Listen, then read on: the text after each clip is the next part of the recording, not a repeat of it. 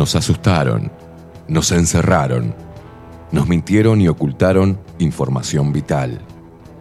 Nos echaron de nuestros trabajos, separaron a nuestras familias, nos alejaron de nuestros amigos. Experimentaron con nuestro cuerpo y firmaron contratos secretos sin consultarnos. Nos golpearon por hacer fiestas, nos segregaron, se burlaron y nos llamaron escoria. Atemorizaron a nuestros niños, nos taparon la sonrisa con un trapo, nos persiguieron, insultaron y censuraron. Nos llamaron inmorales, nos denunciaron, mataron de angustia a nuestros viejos, nos expulsaron a un supuesto mundo paralelo para no inoculados y mal vacunados. Intentaron callarnos, corrernos y eliminarnos. Nos trataron de locos, deleznables, indecentes, irresponsables y anormales. Nos querían en una cámara y apenas lograron aislarnos. Pero peleamos, nos informamos, aprendimos sobre leyes, sobre ciencia y medicina, sobre derechos consagrados, repasamos la historia, nos movilizamos, bailamos, nos abrazamos, nos besamos, nos encontramos y nos hicimos más fuertes, nos unimos, nos conectamos. Ahora el problema es de ustedes, ya que pasaron de subestimarnos a temernos. Hoy somos padres, hijos, hermanos, abuelos, hombres, mujeres y niños, seres humanos de todas las edades, de todos los palos y pelos políticos, de todos los estratos sociales y culturales, del interior, del exterior, de acá a la vuelta y de a kilómetros de distancia. Hoy decidimos no creerles absolutamente nada y enfrentarlos. Estamos más fuertes y preparados que nunca para hacerles la guerra. Intenten encerrarnos de nuevo y verán en qué nos hemos convertido. Hoy no cedemos, no retrocedemos ni ante los palos. Hoy no pasarán ni nos doblegarán. Hoy pisamos fuerte el suelo de nuestra tierra, nos cruzamos de brazos y levantamos el mentón, desafiándolos con la verdad. Hoy somos lo que siempre debimos haber sido. Seres humanos con el corazón encendido, la mente fría y un espíritu reforzado de energía guerrera. No somos sus esclavos.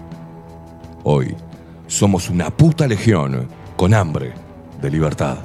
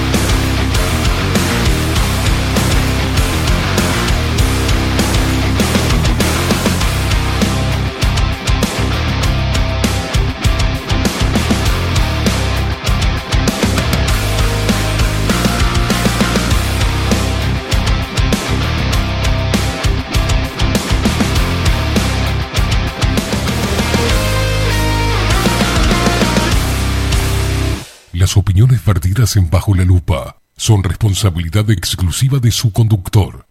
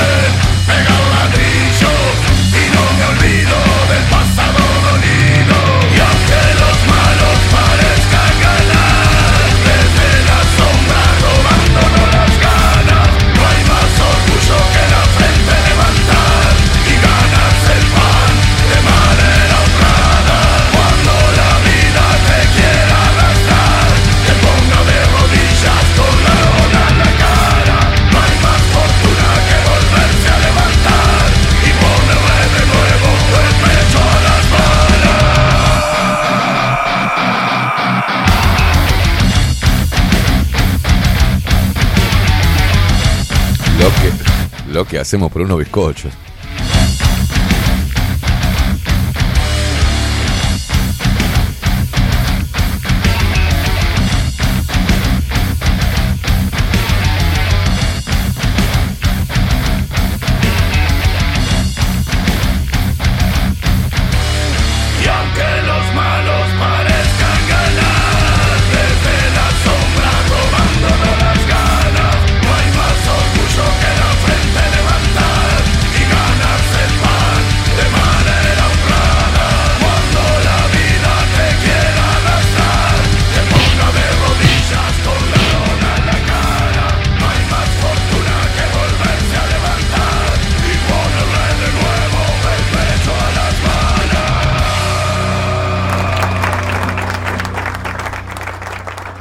Pero muy buenos días, ratas inmundas. ¿Cómo andan? Nueve minutos, eh, tres minutos pasan de las nueve de la mañana. Tenemos, llegaron los bizcochos. ¿Esos son caseros? ¿Esos son caseros? No, esos son completa. Mirá vos en casa de Herrero, cuchillos de palo. Señoras y señores, estamos contentos. Hoy comemos de mañana. Facu tiene una sonrisa oreja a oreja. ¡Feliz cumpleaños, loco! Feliz cumpleaños. Hoy es el cumpleaños de Facundo, el vikingo Casina. Así que eh, que empiecen a llegar los regalos. Señoras y señores, vamos a presentar al equipo, ¿les parece bien? ¿Te parece bien, Facu? ¿Estamos bien? ¿Tenés ganas de laburar hoy y tenés ganas de tirar toda la mierda, más o menos? Eh, la web Bilden, de la mano de Miguel Martínez, video y fotografía Adolfo Blanco, nuestras voces comerciales, las mejores y las más profesionales, como la hermosa voz de Maru Ramírez. Pero la putísima madre. La hermosa voz de Maru Ramírez. Marco Pereira, la voz de macho de Marco Pereira. Pero no sé por qué esto me da un, ¿no? Tengo tuve un déjà vu. Esto ya sucedió alguna vez. ¿Y saben cuándo pasó? Hace exactamente un año, en el cumpleaños de Facu del año pasado, que era la primera vez que Facu estaba al mando de los controles debajo la lupa. Y fíjate lo que pasaba.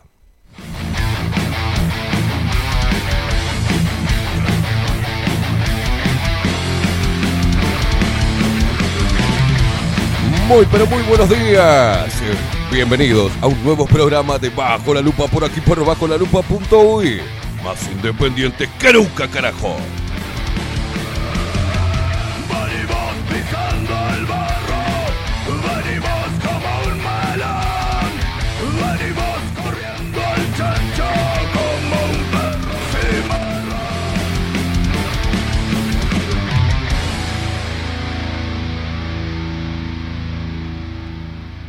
Muy, pero muy buenos días. ¡Qué quilombo! 45 minutos pasan de las 7 de la mañana. Damos inicio a este martes 23 de agosto del 2022. 10 grados. Está nublado, ¿eh? ¡Ah! ¡Qué quilombo! ¿Cómo? ¿Qué? Y arrancamos y no arrancamos y sale el sonido, no sale el sonido. Esto es un quilombo, una convulsión. Ahora voy a presentar quién está del otro lado. Porque este, quedó con los dedos así todos enredados. Voy a presentar al equipo de Bajo la Lupa. Vamos, vamos bien. ¿Cómo estamos? ¿Estamos bien? En la web. El señor tiene ahí la botonera de los... Bien, bárbaro, tiene todo chequeado. Perfecto. Un desastre, era por Dios. En la web el señor Miguel Martínez. En la producción audiovisual el señor Ramiro Piedra Buena. Nuestras voces comerciales, las mejores. Voy suave para que usted vaya. ¿eh? Nuestras voces comerciales, las mejores, las más El susto que tenía Facu. De Maru Ramírez. Hola, Maru. Hola, Maru. ¿Cómo estás, Maru? Bien. putísima. Tus cosas. Sale. Sí, la, voz de Maru Ramírez. La paciencia. Mandamos un abrazo a Maru Ramírez. ¿No quiere saludar, Maru? No salude, no salude. Ah, no salude, tiene ganas de... Malevaje tiene ganas de echar las pelotas. Quédate quieto, Malevaje, por el amor de Dios. ¿Ah? Maru Ramírez. Cómo me hizo sufrir esa, esa no saluda, no importa. Eh, Marco Pereira, vamos a hacer así. ¿Tiene ahí para empezar usted para presentarse, señor? ¿Sí? ¿Quién nos pone al aire? ¿Vamos ahí? ¿Va de vuelta? ¡Ay! Apareció Maru, te despertaste. Buen día, Maru. Aparte se escuchó, va de vuelta. Bienvenidos a Bajo la Lupa. Muy bien, y la voz de Macho, la voz de Trueno, del señor Marco Pereira.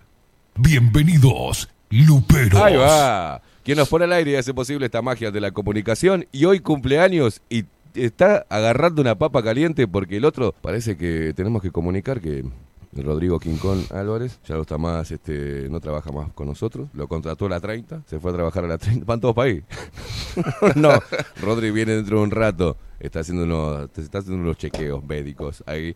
Pero ¿quién nos pone al aire? Y hoy cumpleaños. Y tiene un quilombo ahí de botones. Estamos hablando del señor Facundo, el vikingo Casina. ¿Cómo me vas a hacer fumar, hijo de puta?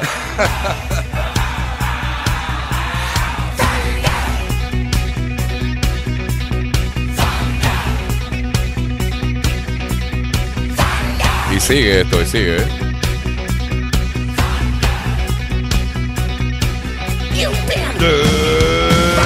Despierta Uruguay con todo el rock de Bajo la Lupa por aquí, por bajo la lupa.org. Bájame la música, hijo de puta, que te voy a matar, te voy a matar. Ahora sí, más independiente. Qué bárbaro, qué bárbaro. Qué recuerdo, Facu, ¿eh? Agarre el micrófono, por favor, porque se está cagando de la risa. Lo que me hiciste sufrir el año pasado, justo en esta misma fecha, no tiene nombre. Me encanta ver este recorte. No, sí, ya sé, ya sé. Lo hiciste, vos mismo lo hiciste, Sí, recorte. me cago de risa cada vez que lo veo. Por favor, ¿cómo anda? Feliz cumpleaños, loco. Bueno, muchísimas gracias. Muchas ¿Cuánto- gracias a toda la gente que me saludó. Que está Eh, saludando. se- Sentí el cariño. ¿Sentiste la sentiste? Siento como un eco. ¿Qué, qué es lo que está pasando? Eh, pues el retorno acá, ahora sí. A ver, Ah, ahora sí, ahora sí puede ser. Che, eh, me hiciste y me, y me la tomé para la joda, ¿no? Porque te juro me daba ganas de entrar ahí, ahorcarte, hijo de puta, ¿cómo me hiciste Y, sufrir? y era- para eso. Era para eso. este, bueno, Te agarré en un buen día, me agarraste en un buen día, sí, me agarraste en un buen día, sufrí, me hizo fumar como una bestia, más de lo, más de lo normal, pero bueno, un año de Facundo el vikingo Casina en, en esta casa y es un, es un parte de la familia. Se unió enseguida, se acopló enseguida y ahora es el número uno. En ese momento era se quería matar y ahora ya la lleva tranca, toma café, papá, hace lo que quiere. Es bueno eso. Señoras y señores, tengo que despedir a la, a la que a esta bella mujer que trajo unos bizcochos. Eh, así que poneme, ¿qué, qué viene después de esto? Presentamos a Maru, a Marco y ponemos ACDC. Bien, vamos de vuelta entonces. Ahora sí, a ver cómo sale ahora. A ver cómo sale ahora. Después de un año. A ver. Esto es una cosa de locos. Mirá el bache que estás dejando ahora, hijo de puta. ¿eh? ¿Yo? Bien, eh, ¿Arranco desde Bilden? ¿O sí? Vamos a presentar al equipo de Bajo la Lupa. ¿Les parece bien? ¿Está bien, Facu, eh? ¿Sí? ¿Te estás hablando? En la web Bilden, de la mano de Miguel Martínez, video y fotografía Adolfo Blanco, nuestras voces comerciales, las mejores y las más profesionales, como la hermosa voz de Maru Ramírez. Bienvenidos a Bajo la Lupa. Y la voz de Macho, de Trueno, de Marco Pereira. Bienvenidos, Luperos. ¿Y quién nos pone el aire? ¿Ya aprendió? Después de un año. Es él, estamos hablando de Facundo, el vikingo, Casina.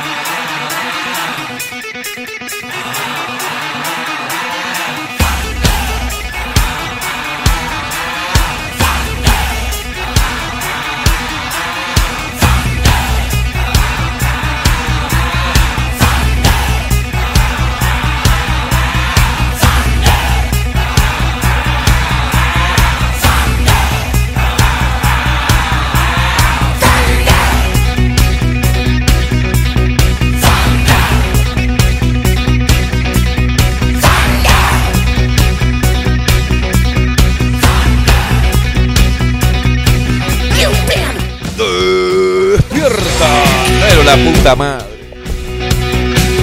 ¡Despierta, Uruguay!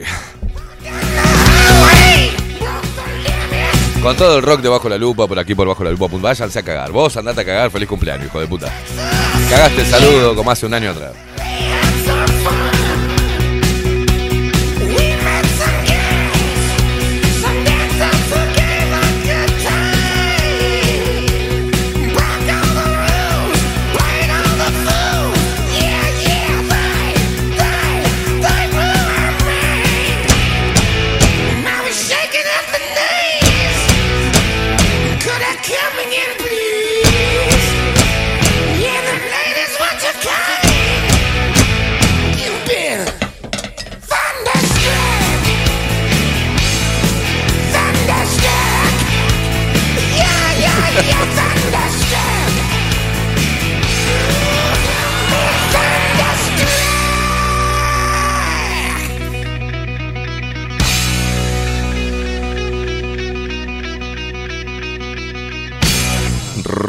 Señor, porque bajo la lupa trajo el rock. A todas tus mañanas para que te levantes bien intolerante, saltes de la cama, te pegues un bañulo. Porque es jaula de monos, si no. Y salí a la calle, macho, a ganarte el pan de manera honrada poniéndole siempre el pecho a las balas. Y vos, mamo, hacé, hacé como ella, hacé como la rubia, que ponete a amasar bizcocho a las 3 de la mañana y venite para acá. Hacé- Le afanaste los bizcochos a tu jefe. Se acaba de escapar del laburo. La van a echar.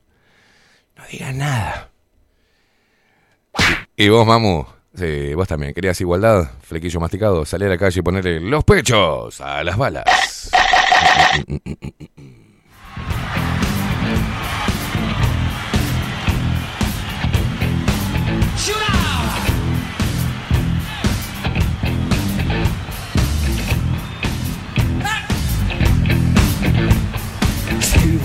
Down the street, no sound but the sound of his feet. Machine guns ready to go. Are you ready? Hey, are you ready this? I standing on the edge of your seat. Se despierta todo el Uruguay y se despierta el interior del país, los paisanos guapos y las paisanas piernudas.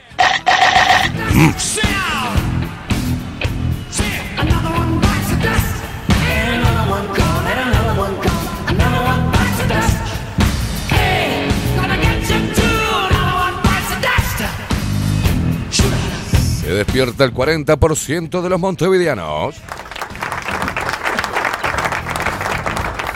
No te podés perder el programa de hoy, eh, tengo mucha cosa para contar. Se viene Aldo hoy y su columna extra muros. Hoy vamos a estar hablando de algo que me sucedió ayer, un ataque de ira que casi terminó en Cana.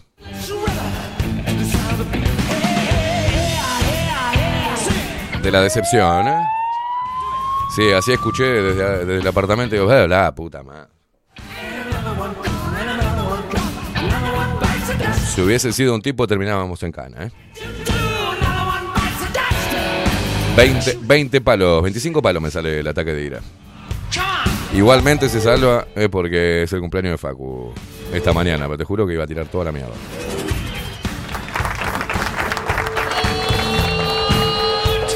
Vamos a estar reflexionando un poquitito sobre eso, que nos lleva a los ataques de ira. ¿eh? Y a lo último del programa te cuento algo personal. Hoy no se salva nadie. Se despiertan nuestros hermanos argentinos que nos escuchan a través de Radio Revolución 98.9 de la ciudad de La Plata.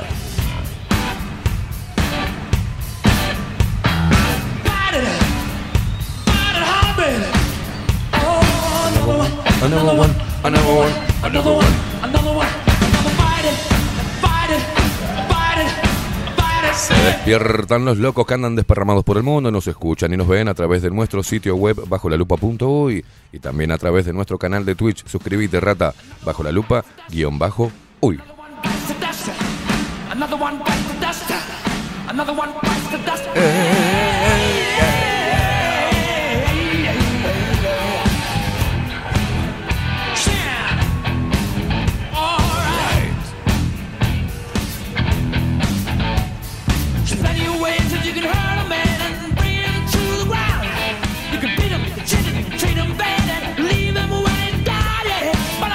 Nos seguís a través de todas las redes sociales, arroba bajo la lupa uy, en Instagram, en Twitter y en Facebook. A mí me seguís también en todas las redes sociales, arroba Esteban Caimada.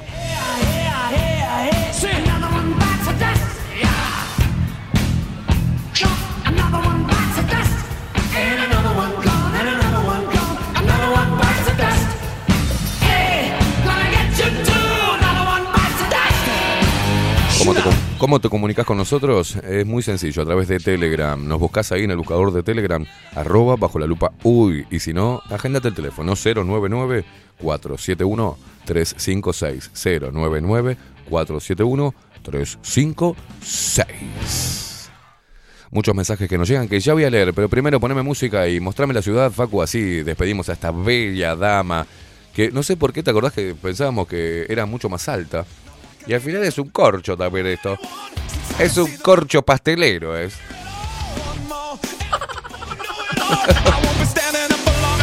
La, salí a buscar. Anael, ¿dónde está? Ah, hola. Nos mandó un video bailando una vez, ¿te acordás? Pensábamos que tenía, no sé, dos metros y medio. No, se ve que la toma era de abajo y nos engañó a todos.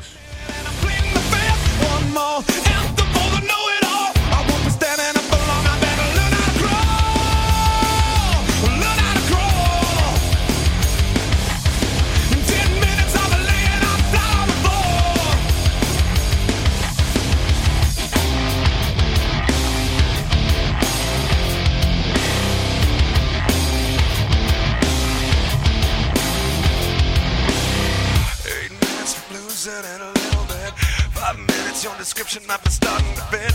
You're going, I'm forgetting all that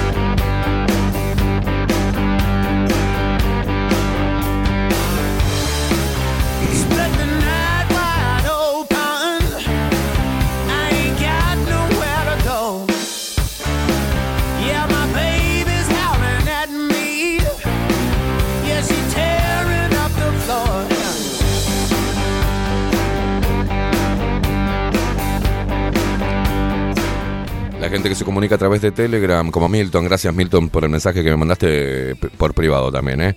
Gracias Animal. Dice acá Milton, buen día, bravos luperos del norte, todo. Dice, tengan un hermoso día de miércoles, line.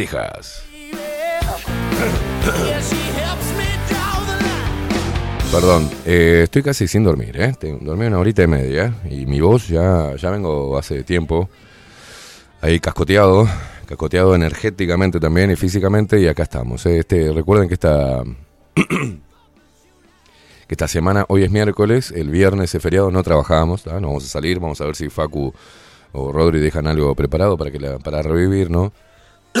Perdón. Este, pero bueno, ayer vamos a leer algunos mensajes y ahora, ahora les cuento.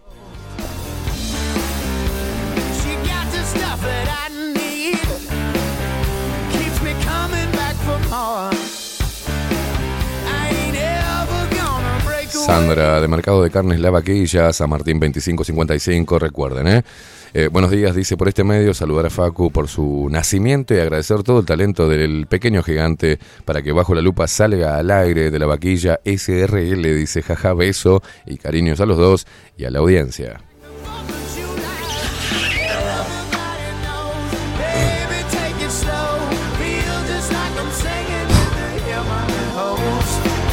Elis dice buen día chiquilines, ¿qué te pasó Esteban? Bueno, ahora te cuento, loca. Feliz cumpleaños a Facu, contá, contá cómo frenás los ataques de ira, porfa, así los ponemos en práctica con un eh, con Dante porque está intenso, es enorme. No, es que el tema es que no frené el ataque de ira.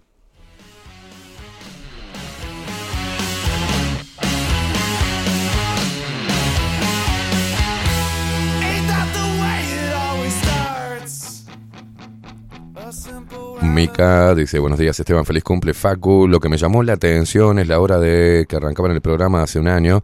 ¿Cómo hicieron? Dice, ¿te adaptaste al sueño de Facundo? Qué facha la de hoy, papo. Dice, "Mm, eh, vos callate la boca, Mica, deja de, deja de decirme cosas que tenés novio.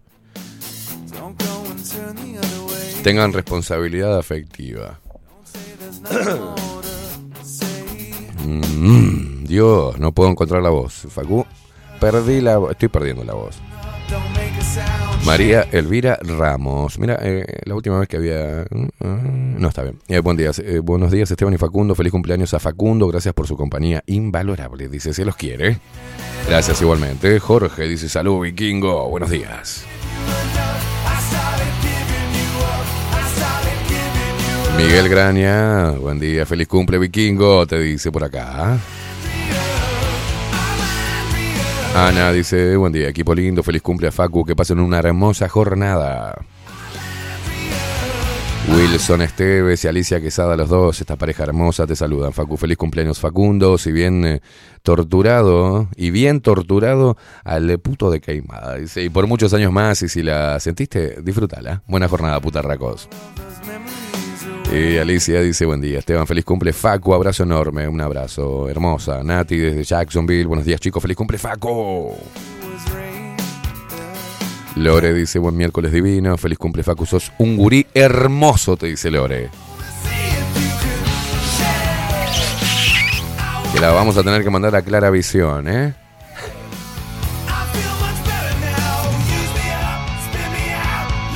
Richard dice desde Jacksonville también, excelente día, feliz cumple Facu, 28 anitos, dice hace hace ya 18 años que no sé lo que es eso. Laurita, la, la- la esposa de Damián de Rompecabezas, dice buen día para todos, feliz cumpleaños Facu, saludos desde La Paz.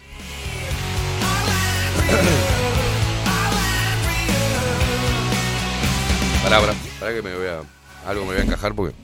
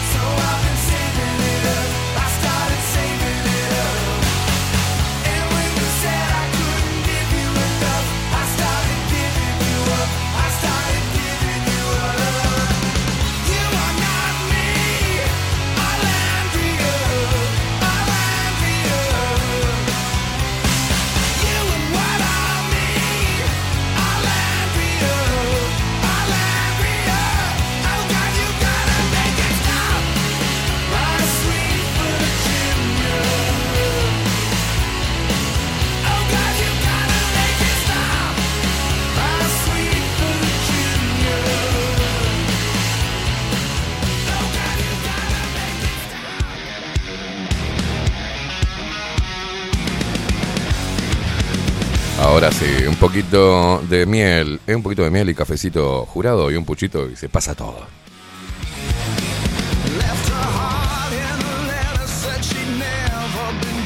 Recordá que te comunicas con nosotros a través de Telegram, arroba bajo la lupa uy, y si no, agendate el teléfono 099-471-356. Así como Inés que nos pone muy buenos días, Esteban y Facu. Feliz cumple, dice un grande a celebrar y vibrar alto desde Piriápolis.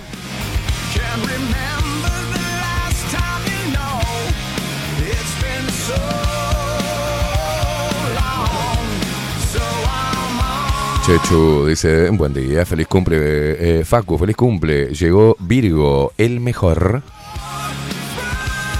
Alto Virgos.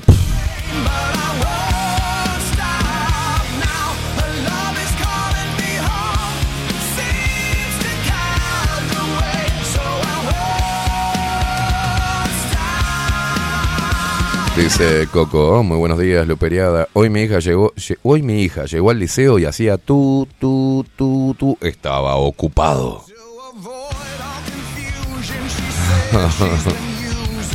Ana Carela, aguante Esteban, te bancamos todo. Dice, no, no me banquen todo. A pesar de que estás hecho mierda de la voz, estás sí, con tu audiencia. Dice, gracias, guacha. Alberto, nuestro viejito 84 pirulos, está ahí del otro lado. Buen día, Esteban, dale tranquilo, que la vida es corta. Feliz cumple, Facu. Leti, buenos días, Facu. Gracias por tus ocurrencias que me hacen reír mucho. Feliz aniversario, dice Esteban. Espero te recuperes pronto de ese desequilibrio que sentís. Bueno, yo también, ¿eh?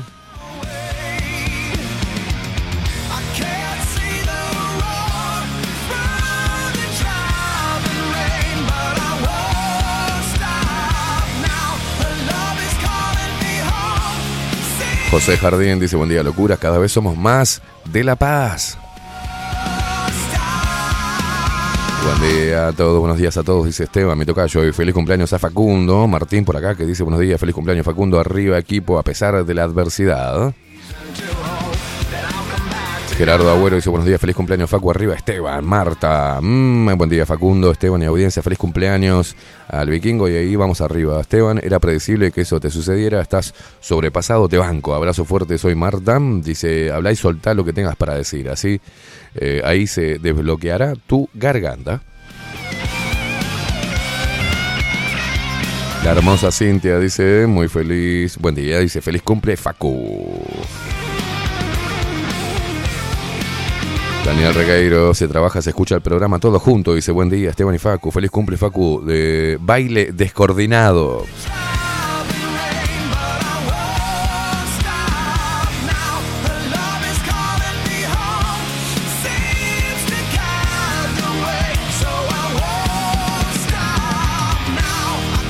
Dice Jorge, ah, un cafecito. Dice, por un momento pensé que te ibas a encajar unos tiritos. Dice, dos en cada napo.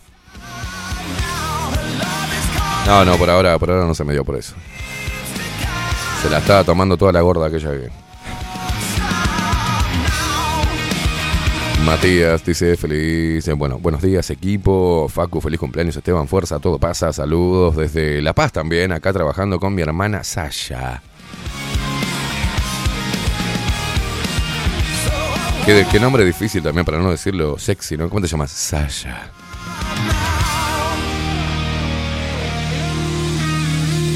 Bueno, anda la barra loca de Twitch también. Mm, acá Facundo está contestando por ahí, ¿eh? Mirá vos. Bueno, le quiero, le quiero mandar un saludo a todos los haters que aparecen cada vez que toco algún tema sensible, como la gente que duerme en la calle, por ejemplo.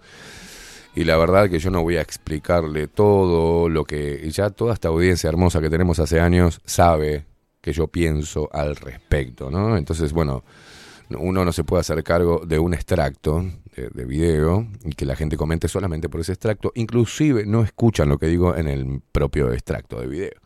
Entonces ya contra eso, viste, la, las personas que son pelotudas.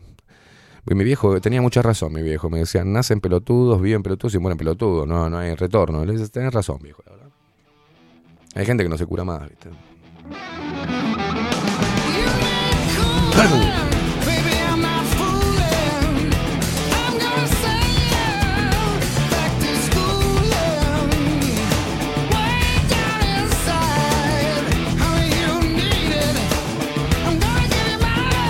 ¿Cómo está? ¿Cómo está mi cara, boludo? A ver, poneme ahí. A ver si me puedo ver un poco. Mamá.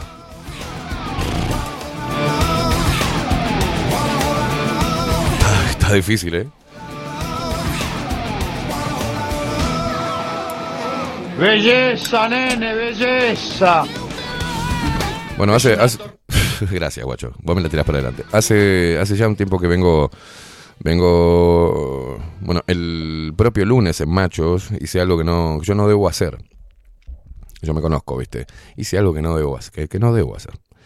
Yo no estaba para venir al programa Machos, por ejemplo. Eh, y hice un esfuerzo de la puta madre para venir y hacer humor. Tratar de transmutar eso, ta, pero eso fue en ese momento. Y encima, como predico que no, no escapar a los estados de ánimo y a las cosas que nos hacen mal y, y, y hacer la ceremonia correspondiente. Si es alegría, eso es una ceremonia de alegría. Y si es dolor y si es angustia, y bueno, hay que hacer una ceremonia de angustia. Y hay que quedarse en donde está, en donde uno esté. Y no hablar, ¿viste? Y, y- y bancarse solar y la movida. Pienso que es así, o con amigos, pero en, no puedo traer algo de mi vida privada muy zarpada y tratar de caretearla en vivo. Eso no lo puedo hacer, me hizo muy mal. Este, fue una seguidilla de hace una semana que pa, pa, pa, y ayer a la última hora, a última hora, encima recibo la última gotita de decepción, ¿viste?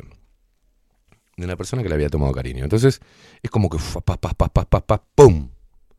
Pero lo que voy a contar ahora no es algo que está bien, es algo que ayer hice mal. Hice mal porque perdí mi centro, porque perdí mi, porque me desenfoqué. Porque hace días que vengo masticando mierda, ¿viste? Hace días que vengo masticando mierda, hace días que vengo pa pa pa pa. No, dale, despierto Uruguay, pa pa pa pa pa y vengo y, y no y no drenando eso. No pudiendo no pudiéndolo drenar.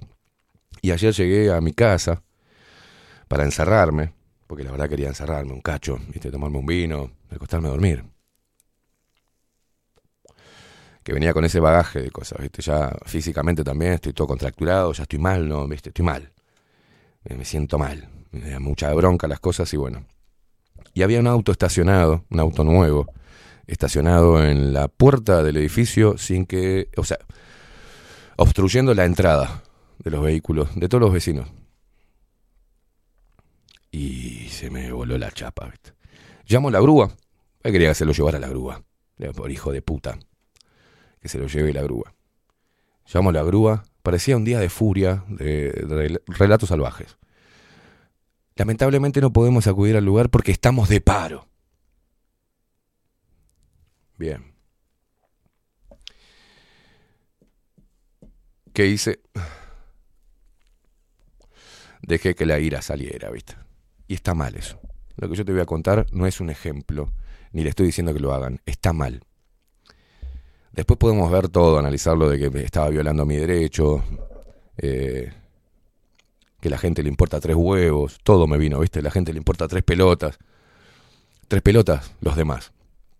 El tránsito es una muestra de lo que es la sociedad, ¿viste? Le importa tres huevos. Yo me estaciono, me fijo que le quede lugar al auto, voy cerquita de la, de la línea para no ocupar dos lugares, porque sé que es complicado este, encontrar lugar de estacionamiento. Y digo, la putísima madre, ¿viste? A la gente le vale madre todo. Y justo están arreglando, vengo de, un, de, quilombo, están arreglando la vereda, te quieren cobrar eh, un montón de cosas en el edificio y tien- tengo toda la vereda rota por OCE, me trancan el, portón cuando tengo que salir, están todos laburando, tengo que esperar que salgan para poder laburar, digo, todos los días una incomodidad y la concha de mi madre, ¿viste? Y salgo y el tránsito es una mierda, y, la guita que no alcanza, y la gente que está repelotuda, y gente que, que me, que me decepciona, su cobardía y su egoísmo de mierda.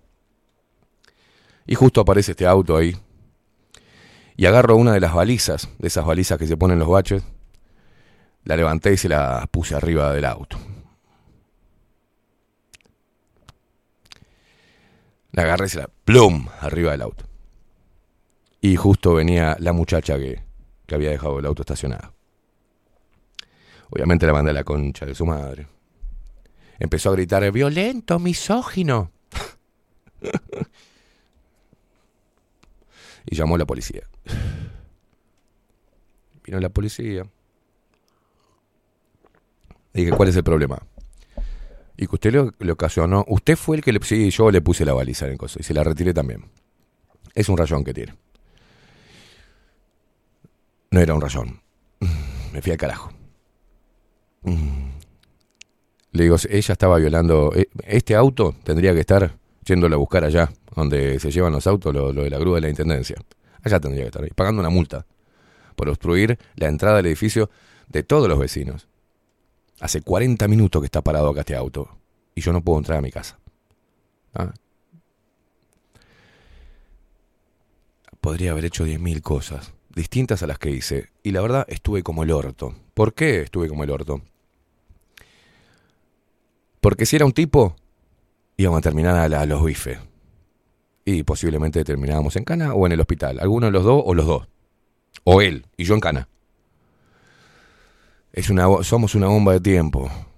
Y cuando yo cuento las ganadas y cuento también las perdidas. Lo que hice ayer, después de hacerlo y después de la bronca, me arrepentí mucho porque esa, ese ataque de ira ahora me sale 25 palos que pagar. Le mando un saludo a Taller Torbellino, que menos mal que lo tengo ahí porque si no me saldría mucho más caro todavía.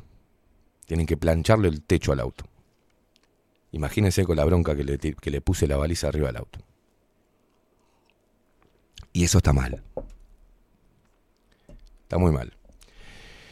Y lo cuento hoy para que todo aquel que esté pasando por un momento parecido sepa del peligro de acumular sentimientos, de acumular decepción, de acumular impotencia y puede estallar. Ayer solamente estallé de esa manera. ¿Podría haber sido peor? Sí, podría haber sido peor. Le juro que, que lo que sentí era ganas de agarrar el auto y hacerlo mierda. No era el auto, no era la situación, fue una gota. La gota, y no sabemos dónde está la gota. Si estás simplemente yendo a comprar algo y el, almacenero te dice algo, puedes terminar con un quilombo bárbaro. Algo en el tránsito, lo que sea. Y puede pasar a mayores. Entonces, en base a la cagada que me mandé ayer, quiero decirles que tengan cuidado. Por eso, y eso que dreno, imagínense, ¿eh? estoy acostumbrado a drenar, a no guardarme nada, a, a sentarme en mi casa, corro todo, me pongo saumerios, respiro, escucho música, trato de, canalizarlo de buena manera, pero todo hace dos semanas que no lo puedo hacer. Y dos semanas de acumulación para mí, con lo temperamental que soy, con lo, y con lo consciente que soy de lo que está sucediendo, es mucho. Es mucho. Por eso trato de renovarme, renovar la energía cada semana, cada semana. Todos los días trato de llegar a mi casa y que mi casa sea un templo y tranquilo. Ya ayer eh, estaba escuchando música rabiosa, ¿viste? Ya estaba mal, escribí algo en, en Instagram que hablaba de la ira, estoy con ira, ¿viste? Pero lo que pasó ayer y lo que hice ayer no me enorgullece, no está bien, no está bien. Y todavía me perjudico a mí mismo. Porque encima me perjudico, ese ataque de ira me perjudica económicamente. Entonces digo, soy pelotudo y recontra re pelotudo. Porque sabiendo cómo reacciono, conociéndome, yo tendría que haber drenado las cosas antes de, que, antes de explotar. El, el mensaje y el consejo de hoy.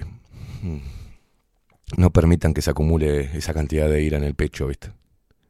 Por algo vengo hablando del amor, por eso. Lo que pasa es que cuando lo que me salva a mí es el amor. Siempre me salvó el amor. El desamor, la, la traición, la decepción. Siempre me hizo acumular ira. Y la vengo arrastrando desde, de- desde hace muchos años. Sobreponiéndome a ella y transformándola en algo bueno para los demás. Entonces, es como. A veces me siento como un filtro entre la mierda y todo lo bueno que uno puede hacer. Entonces, la mierda, yo soy el filtro y luego el filtro de agua, ¿vio? Viene el agua turbia, yo oficio de filtro y trato de dar agua potable. Pero se me llenó de sarro el corazón, ¿entendés? Se me llenó de sarro la mente. Y es momento de limpiar el filtro. Y ayer no me corrió agua. Ayer corrió fuego, bronca.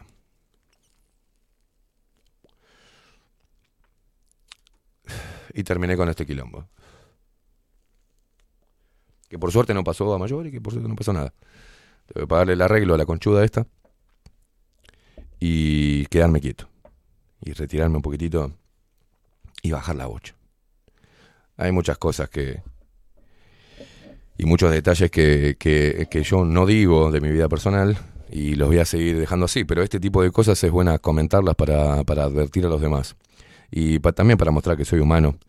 Y sabes qué? que le erro muy seguido a veces. Eh, últimamente le estoy errando muy seguido. No estoy afinando el ojo, estoy desenfocado, no estoy bien. Todo esto me preocupa, me hace mal. Y, y acumulé al pedo. No lo hagas. Ese es el mensaje de hoy. Si hay algo que te está haciendo mal, hablalo, sacalo, sacalo.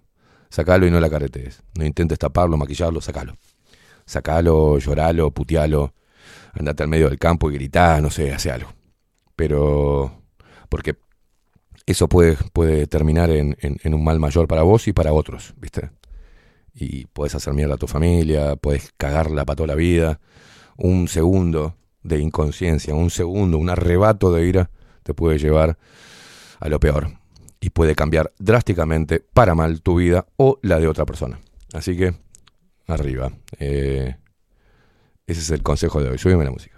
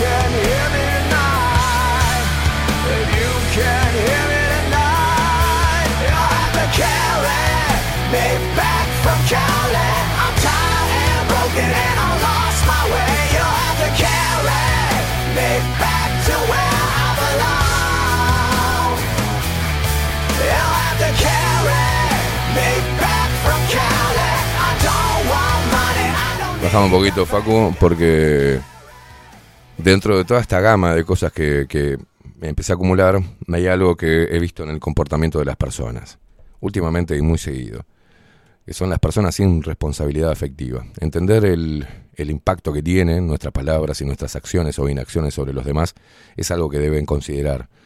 A mí me gustaría mucho que piensen hoy qué es lo que están haciendo, ¿viste? Cómo se están comunicando, qué es lo que están pidiendo, qué es lo que están generando somos lo que generamos, ¿viste? Y mm, y yo quiero hablar particularmente de esto, porque lo estoy viendo muy seguido y es algo que hace mucho daño. Y hace daño hasta las personas más fuertes, como yo, por ejemplo. Hace daño. Las personas sin responsabilidad afectiva son aquellas que no sienten empatía ni se preocupan por las emociones de los demás. Estas personas pueden ser egoístas y manipuladoras y pueden tener dificultades para mantener relaciones saludables. Hay siete, según este artículo, comportamientos comunes de las personas sin responsabilidad afectiva. Y acá hay un, eh, una frase de Bob Marley que dice, no hay peor pecado que provocar lágrimas en una cara que nos ha regalado sus mejores sonrisas. Bueno, uno es la falta de empatía. Las personas sin responsabilidad afectiva tienen dificultades para comprender las emociones de los demás. Pueden parecer frías e indiferentes a las situaciones emocionales de los demás, lo que puede hacer eh, que los demás se sientan ignorados o no apoyados. La falta de empatía también puede llevar a estas personas a comportarse de manera egoísta, sin tener en cuenta cómo sus acciones pueden afectar a los demás. El segundo punto es la manipulación. Las personas sin responsabilidad afectiva pueden ser manipuladoras, utilizando las emociones de los demás para obtener lo que quieren. Pueden mentir o engañar a los demás para obtener su propia ventaja, sin importar el impacto que esto pueda tener en las relaciones. La manipulación también puede incluir hacer que los demás se sientan culpables o responsables por cosas que no son su responsabilidad. En un tercer punto tenemos la falta de compromiso. Y esa creo que es la más importante. Las personas sin responsabilidad afectiva pueden tener dificultades para mantener relaciones comprometidas y saludables. Pueden ser propensas a abandonar las relaciones cuando se sienten incómodas o cuando ya no les benefician. Esta falta de compromiso puede hacer que los demás se sientan inseguros y poco valorados en la relación. En cuarto punto, la irresponsabilidad. Las personas sin responsabilidad afectiva también pueden ser irresponsables, sin tomar responsabilidad por sus acciones o por las consecuencias de sus acciones. Pueden ser propensas a echarle la culpa a los demás por sus problemas y a no asumir la responsabilidad de sus propios errores. La irresponsabilidad también puede incluir no cumplir con las obligaciones y los compromisos, o sea, cagarse en la palabra dicha, ¿no? Por eso, para mí, repito una y otra vez, la importancia de la palabra como un documento, la responsabilidad de lo que sale de nuestra boca debemos apoyarlo con nuestras acciones. Si no, nos convertimos simplemente en charlatanes, en gente de mierda. Número 5. La falta de remordimiento. Las personas sin responsabilidad afectiva pueden ser insensibles a las consecuencias de, de sus acciones. Pueden no sentir remordimiento por lastimar a los demás o por causarles dolor. Esta falta de remordimiento puede hacer que los demás se sientan heridos y traicionados, sin que la persona se dé cuenta de lo que ha hecho mal. Sexto, estoy ahogado, ¿eh? La falta de interés en la vida emocional de los demás. Las personas sin responsabilidad afectiva pueden tener poco interés en la vida emocional de los demás.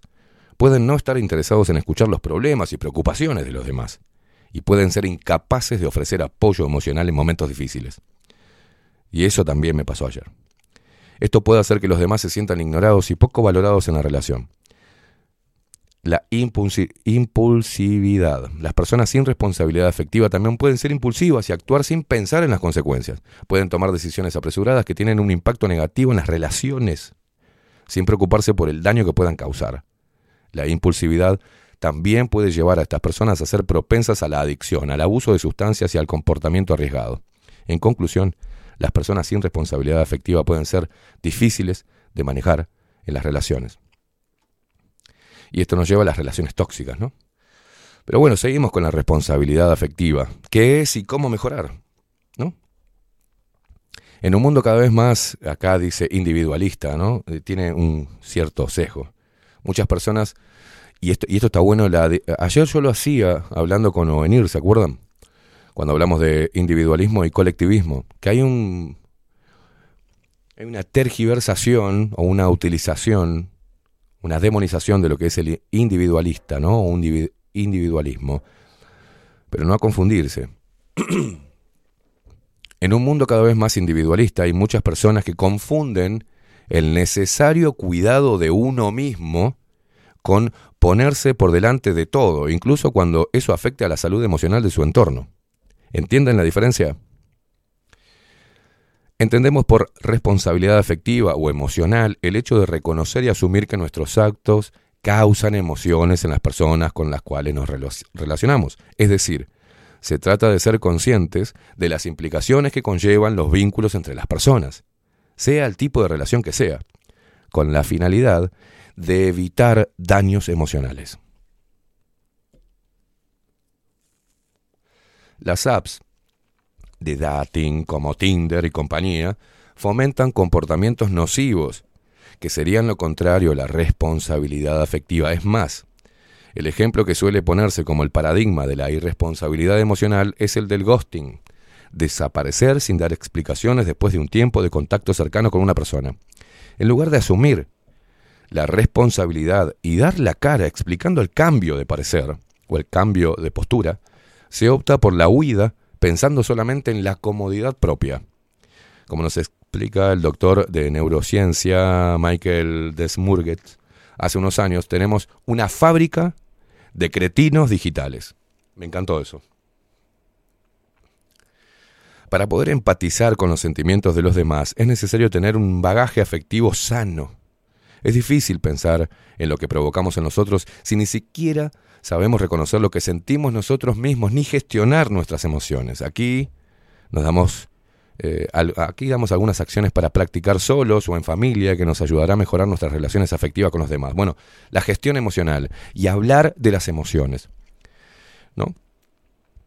Esto, esto empieza desde la infancia y en casa. Es muy importante que aprendan a reconocer las propias emociones, cómo se sienten ellos, cada integrante del hogar, y cuál es la causa de esa emoción, que muchas veces va a tener que ver con lo que alguien nos ha dicho, eh, como nosotros lo hemos, o como nosotros lo, hemos interpretado, ¿no? Eso va conformando el estilo explicativo con el que llegamos a la vida adulta. Porque aunque allí sea más costoso modularse, no hay nada perdido y como contaba a, a este, a esta revista el psiquiatra eh, Luis Rojas Marcos, es posible ir adaptando nuestro estilo explicativo, incluso si es negativo. Es la interpretación que damos a las cosas que nos ocurren. Bueno, conocer y asumir tus heridas emocionales, ¿no? Para eso es necesario parar y pensar cómo son mis relaciones y cómo me llevo conmigo mismo. Cada persona debe hacer un estudio de su historia, un repaso de lo aprendido desde su infancia para entender cómo hemos convivido con algunos estímulos externos que, aunque no lo sepamos, hoy nos han hecho entender la vida como la vemos y reaccionar como lo hacemos ante ciertas situaciones. Todo este tipo de cosas. Bueno, el camino del equilibrio. Tú tienes que eh, tratarte bien, pero no hay que olvidar que es importante tener una red de apoyo basada en el resto de los vínculos. Por eso hablamos de tener relaciones sanas con los demás y con, con nosotros mismos, porque somos seres sociales y no podemos ser independientes afectivamente. Necesitamos trabajar en nosotros mismos, claro que sí, pero en nuestro ADN está escrito que necesitamos tener relaciones con los demás. Y esto es así. Y lo hemos hablado acá, yo lo he dicho en editoriales, he leído mucho sobre esto, me he autoanalizado, he, he cambiado, he intentado mejorar, logré en muchos aspectos mejorar. Y una de las cosas que aprendí es que mi palabra vale. Lo único que a mí me respalda es la palabra. Pero no solamente la palabra dicha, sino la palabra con la acción. En línea. En línea. ¿Le podemos cerrar? Sí, claro. Lo más difícil es la acción. Y hablando de, lo, de la responsabilidad afectiva, decir te amo, decir te amo, debe, o sea, conlleva una responsabilidad enorme. Porque uno no le dice, amo esta planta, amo esta cámara, amo esta mesa. No es lo mismo que decir, te amo. A otra persona, el impacto, cuando uno- a nosotros nos dicen te amo, al menos como yo concibo el amor, es un montón. Y es muy agradable. Para todo ser humano que le digan te amo. A algunos los asusta. A mí no. A mí me reconforta. Pero cuando yo le digo te amo a alguien, yo doy la vida por esa persona. Actúo en consecuencia. No ando diciendo te amo porque, porque te, te amo. Repito, como uno dice, amo este jean. Estamos confundiendo un montón de cosas. Y por más que la persona se vea fuerte y que tenga personalidad, resiliencia, que no sea tóxico, que no sea dependiente, ojo con decirle te amo a esa persona. Personas como yo, hacemos un bollo, lo guardamos y seguimos adelante. Y después no hay retorno. No hay retorno. Pero eso provoca un callo, provoca una herida, ¿viste? Provoca la concha de, de la madre. ¿Por qué andan hablando así? Hablan y dicen cosas. Y a última hora me pasó uh, la última decepción. De este estilo. Entonces digo, miré para arriba y dije, ¿algo más que me mandes? ¿Algo más? Parte económica, me estás haciendo tambalear. Parte emocional, me estás haciendo tambalear. Psicológicamente me estás atormentando con un montón de cosas, la putísima madre. Y afectivamente, en mis proyectos de vida que inicio y no funcionan, me pones estas piedras. O sea, ¿cuál es la lección? ¿Qué lección debo aprender? Todo esto me hizo implosionar primero y después explotar. Y, y te juro que tenía ganas de mandar toda la putísima madre que lo parió. Y tengo que aguantarme. No tengo que insultar a la otra persona. La, la otra persona tiene que, tiene que aprender. Tuve una discusión con otra persona durante el día, después que pasó lo que pasó. Y no hay nada más peligroso que un borracho con saldo, ¿no? Después que pasó, con los nervios que tenía, después que se fue la policía, tomé un vino y fui a cerrar algo. ¿ah? Fui a cerrar algo que me tenía mal y me estaba ahogando. Y parece que la gente se caga en todo. Se caga en todo. Te juro que lo que veo es que la gente se caga en todo. No le importa al otro. Y si le importa, no tiene la valentía de demostrárselo. Y después cuando viene esa puntualización, se empiezan a justificar. y te empiezan a tirar el fardo a vos por las cosas que ellos no tienen la valentía de hacer. Entonces, ojo, es momento, es un momento muy, eh, muy, muy particular, donde los, donde los ánimos están muy caldeados, donde ya está, ya ganaron. Porque la idea era que no, no nos metieran este chip. Ya lo hicieron. Ya está. La pandemia emocional ya está. Bueno, ahora hay que empezar a ver cómo nos sacamos los efectos adversos de esta vacuna emocional que nos metieron, ¿no? El virus no hace nada, el COVID-19 no existe. La gripe es una gripe, las enfermedades este, son producto también de, de otras cosas y no de la naturaleza. Son artificiales. Pero esta, esta real, eh, la más mortal pandemia, no se instaló en los pulmones, ¿eh? Se nos instaló acá y en el corazón. Y ellos saben que si se instala un virus acá en la mente y uno en el corazón, eso es lo que hace que la gente se muera. Se muera de angustia, se muera de desilusión, que se entristezca, que pierda la energía, que baje su intensidad vital y que a posterior, obviamente, enferme, porque se destruye su sistema inmunitario y están jugando con nuestras emociones. Y vos que estás ahí, del otro lado, que sos un maldito cobarde o una maldita cobarde, sin responsabilidad afectiva, cagándote en todo lo que pueda generar en los demás, estás enfermo y estás enferma. Y estás enfermando a los demás. Entonces, ser responsable para que no pase lo que, eh, lo que estoy pasando yo, lo que casi hago ayer, que lo hice pero no pasó a mayores, y este estado que me está perjudicando la salud.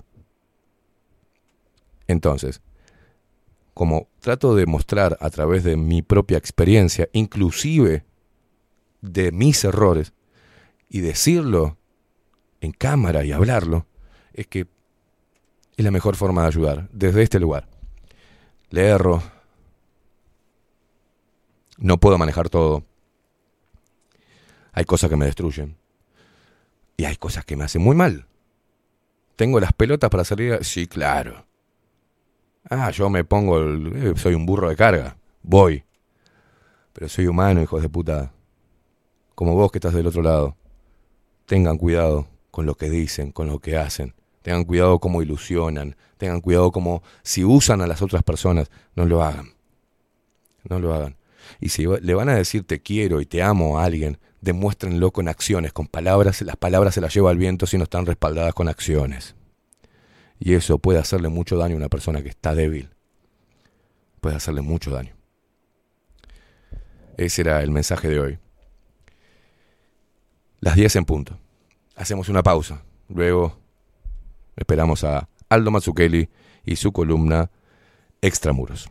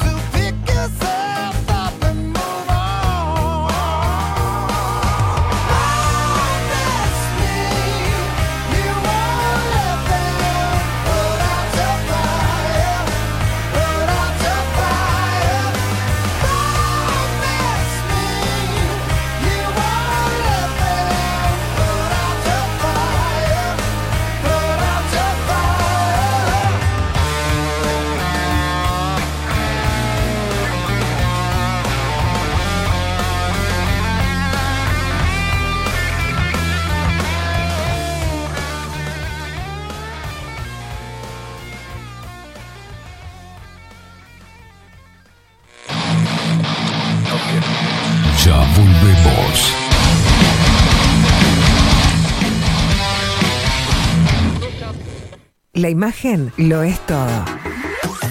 Adolfo Blanco, fotógrafo profesional. Una buena foto guarda tus recuerdos y también puede vender tus productos. Cobertura fotográfica de cumpleaños, bodas, eventos empresariales, retratos, books, fotos de productos, fotos para web. Fotógrafo profesional, Adolfo Blanco, 099 150 092. Mercado de Carnes La Vaquilla. Ofrece a sus clientes los mejores cortes y la mejor atención. Ventas por mayor y menor. Descuentos especiales a parrilladas, colegios y caterings. Envíos sin cargo. Teléfono 2-208-9877. Horarios de lunes a sábados, de 7 a 13.30, de 17 a 20 horas. El tierno sabor de nuestras mejores carnes a su mesa. Mercado de Carnes La Vaquilla. Avenida San Martín, 2555. Teléfono 2-208-9877. Envíos sin cargo. Builden. Transformación digital. Creamos la estrategia de transformación digital para que tu empresa avance y se adapte a los desafíos de hoy. Desarrollo y posicionamiento web, community management, planes de marketing digital. Builden. Transformación digital. Comunicate al 094 400 060 o escribinos a hola arroba builden.uy. Café Jurado, directamente desde la planta hasta su propia taza, siempre garantizando la mejor calidad. Café Jurado, su cuerpo, su intenso sabor y su aroma hacen de nuestro café un placer único. Desde 1912, pasión por el café. Estudio Jurídico Notarial, Perezcal y Asociados. Más de 25 años de experiencia en todas las materias, representando a estudios nacionales e internacionales. Una amplia trayectoria en materia penal, sucesiones y reivindicaciones. Más de dos décadas de experiencia recuperando terrenos ocupados. Torre Gorlero, oficina 20, 21 y 22. 099-309-319. Estudio Jurídico Notarial, Perezcal y Asociados. Mostrá tu mejor sonrisa. En Timbo, consultorio odontológico, te ofrecemos la atención y todos los tratamientos necesarios para recuperar tu salud bucal. Reserva tu consulta diagnóstico sin cargo al 099-750-182. Te esperamos en Colonia 1181, oficina 505, esquina Cuareim. Nombrando a Bajo la Lupa, obtendrás un 10% de bonificación. No postergues más la sonrisa que te mereces. Timbo, consultorio odontológico. 099-750-182. Mercería Las Labores. La mercería más antigua del país desde hace más de 100 años junto a vos. Tristán Baja 1524, abierto de 9 a 19 horas. Visítanos en www.lanerialaslavores.com.uy. Facebook Mercería En Instagram Mercería Lanería Las Labores. 094-893-881. En artículos de mercería y lanería, lo que no encuentra aquí no existe. Claravisión. Somos una empresa joven con un equipo de profesionales con más de 30 años de experiencia en la toma de visión y en la adaptación de lentes de contacto. Nuestra misión es mejorar la calidad de vida a través del trato profesional y personalizado con nuestros clientes, satisfaciendo sus necesidades y resolviendo sus dificultades de visión. Comunícate con nosotros al 2402-1370 o al 099-660081. Óptica Clara Visión, Eduardo Acevedo 1581. Mejorar tu calidad de vida es nuestra misión. Biocrearte, el Instituto de Terapias Complementarias Holísticas de Uruguay. Te ayudamos en la evolución personal a través de capacitaciones, talleres, seminarios y sesiones personales. Contamos con un staff de profesionales especialistas en biodecodificación, gemoterapia, numerología, tarot, registros akáshicos y mucho más. Además, si eres terapeuta, contamos con consultorios totalmente equipados y salones de clases previstos con proyector para alquilar. Encontranos en Martín García 2389, próximo a Tres Cruces, Montevideo. Visítanos en nuestras redes sociales, Instagram, arroba Instituto Biocrearte y en Facebook como Biodecodificación Uruguay. Te esperamos.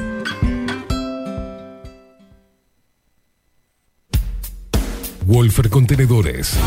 Realizamos oficinas, viviendas y proyectos a medida.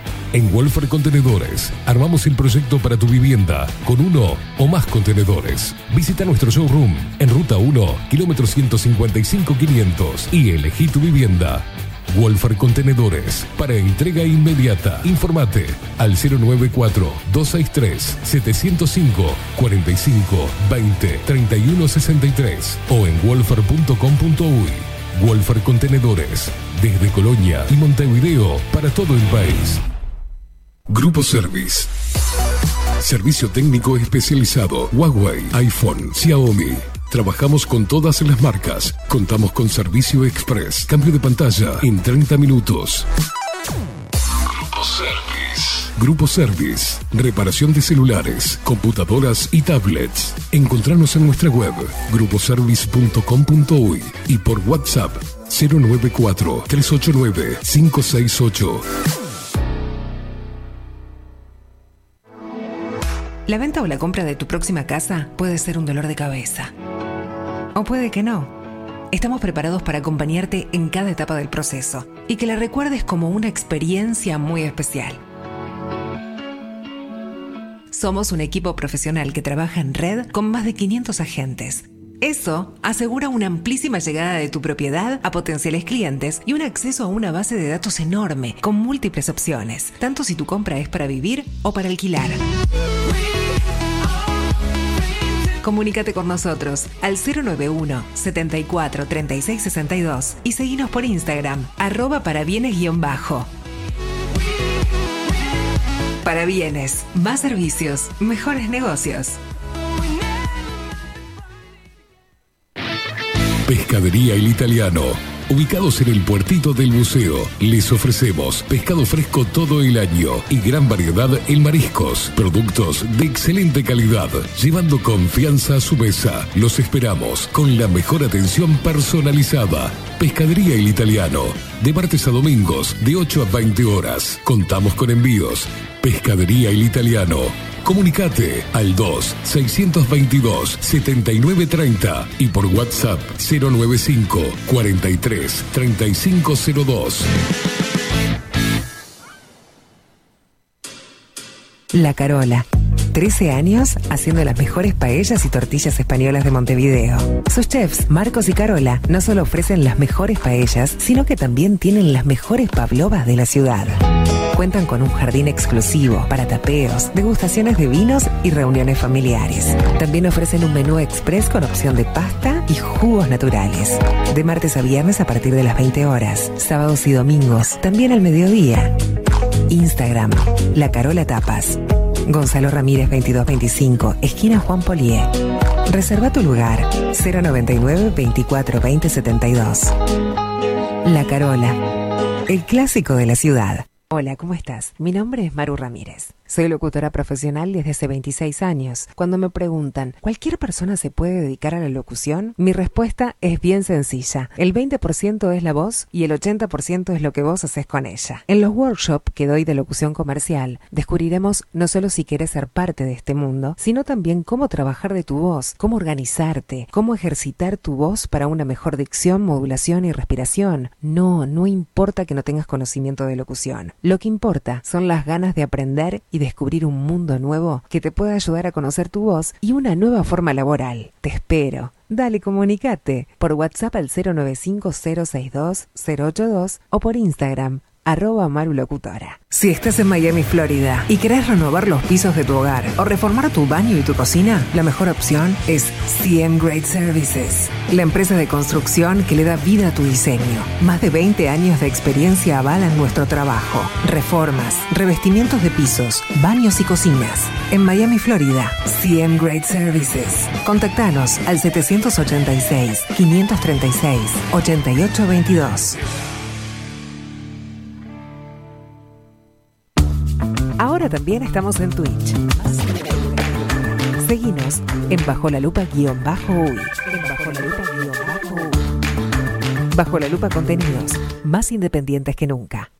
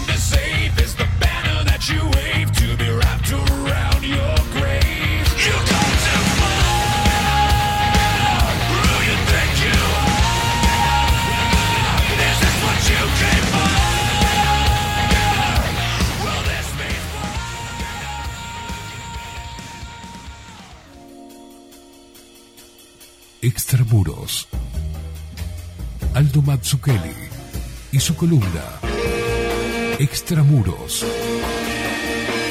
En Bajo la Lupa.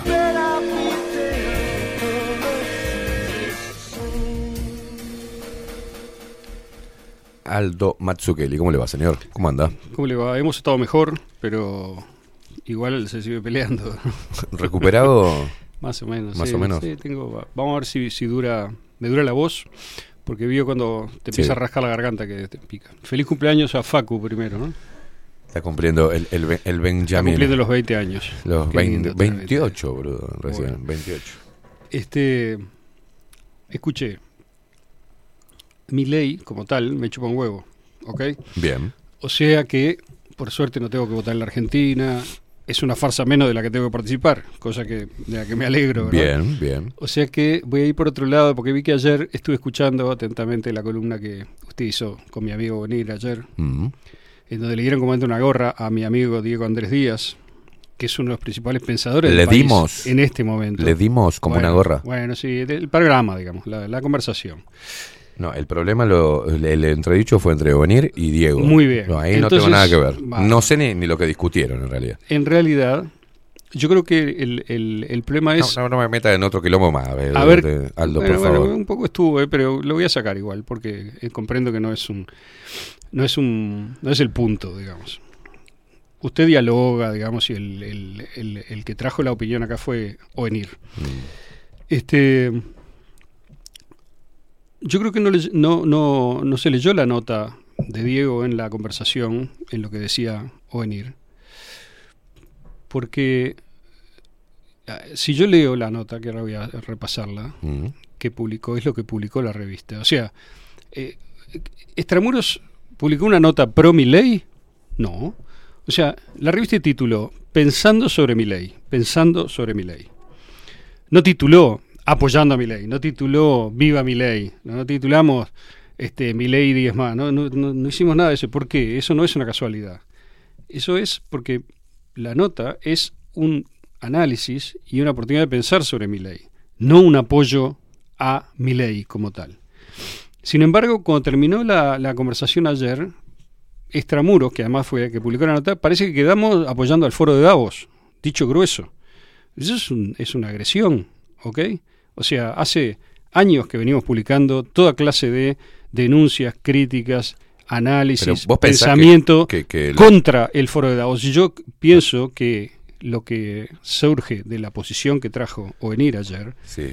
es, eh, primero, una simplificación brutal de las cosas, como siempre. ¿Ok? Que yo entiendo que sirve para hacer política, porque barré es ancho, pero es un des- desastre para pensar ese tipo de- de postura. O sea, ahora vamos a analizarlo, pero hay muchas cosas con las cuales discrepo profundamente y me interesa plantearlas porque si no parece que hay una especie de, eh, de que de todo es lo mismo. Y no, no es todo lo mismo. Y dentro de mi ley hay cosas que son posiciones que yo creo que son, es importante que alguien las diga en público para generar lío, que es el punto central, para generar más conciencia. La conciencia se genera raspando, se genera rozando, haciendo que la gente se plantee cosas que daba por sentadas como que sí, en piloto automático, verlas distinto. Y esa es la virtud de mi ley. Ahora, al mismo tiempo, mi ley tiene posiciones en cosas para mí esenciales, irrenunciables, que son a nivel de la política global y tal, que son desastrosas para mí. O sea, no estoy nada de acuerdo con lo que piensa mi ley en eso. Pero me parece que es importante para nosotros, que ni siquiera tenemos que votar en Argentina, tener una posición este, inteligente, analizar lo que pasa y tratar de usarlo para pensar. La política es, un, es una oportunidad para pensar. Yo creo que La otra estaba hablando con otra persona que... No, no, que es- espera un Diga, segundito. un Vaya segundito, para adelante. Un diga segundito. Diga nomás. Un segundito. Primero, no leí. Yo sé la postura de Diego. Lo conozco, conozco lo que escribe Diego. Hemos, hemos hablado con Diego. Eh, no tengo ningún tipo de problema con. Ni siquiera leí el artículo. Y Onir ayer no hizo ni, ni dejó deslizar nada de que Extramuros escribe a favor de mi ley. Lo que él dijo que tuvo un entredicho con Diego, porque Onir marcó estas cosas que para Onir hacen que ver a mi ley como un monstruo o, o alguien no confiable.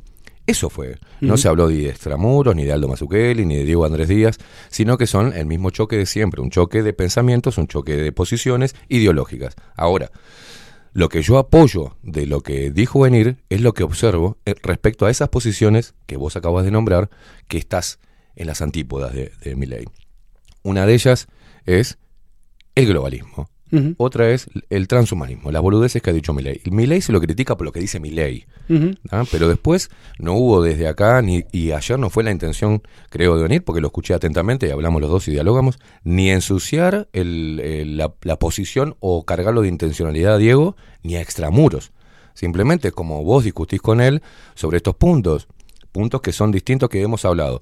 Podemos hacer un, an- un análisis del problema, pero tenemos, por suerte, eh, la independencia de pensar diferentes caminos para solucionarlos. Uno que están atados a algo ideológico y político y otro que es meramente eh, el análisis. Y esto no quiere decir que si uno analiza sea, no sea inteligente, si va en contra de lo que, lo que, por ejemplo, vos podés haber analizado en tu trabajo.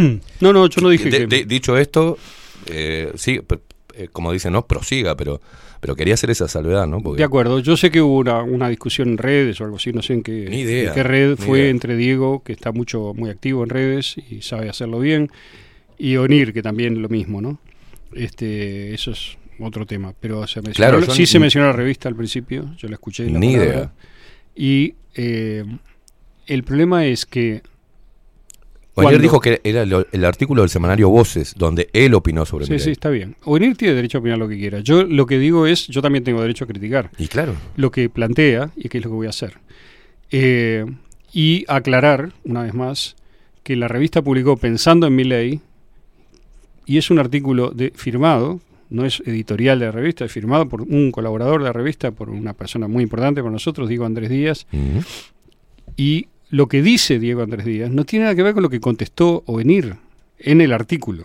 Ahora, Ah, si- Ovenir contestó el artículo que escribió no, Diego. Ovenir discute y puso a Diego Andrés Díaz desde el principio como su contradictor, como su contendor, como la persona a la cual le estaba contestando. Entonces, puede ser que se mezcle seguramente lo de las redes, que será una posición más personal de Diego, con lo que publicó en la revista, que es lo que a mí me interesa porque es lo que nos atañe directamente. Porque para lo demás pueden discutir en privado o en público, en las claro. lo que sea entre ellos. Este, yo lo que digo es, el, el caso Milei ayer dio oportunidad para una serie de puntualizaciones que creo que se pueden hacer y que tienen que ver con dos cosas que son distintas. Una es, eh, una es el caso Milei como tal. Es decir, ¿qué piensa Milei? ¿Estoy a favor, en contra? ¿Tengo esta opinión? ¿Me sirve para pensar así y así? Eso es una, una cosa. Es decir, Milei en tanto opción política. La otra, que es la que más me interesa a mí, aunque mi ley también me interesa, es eh, la política como tal, una vez más. Es decir, Mm.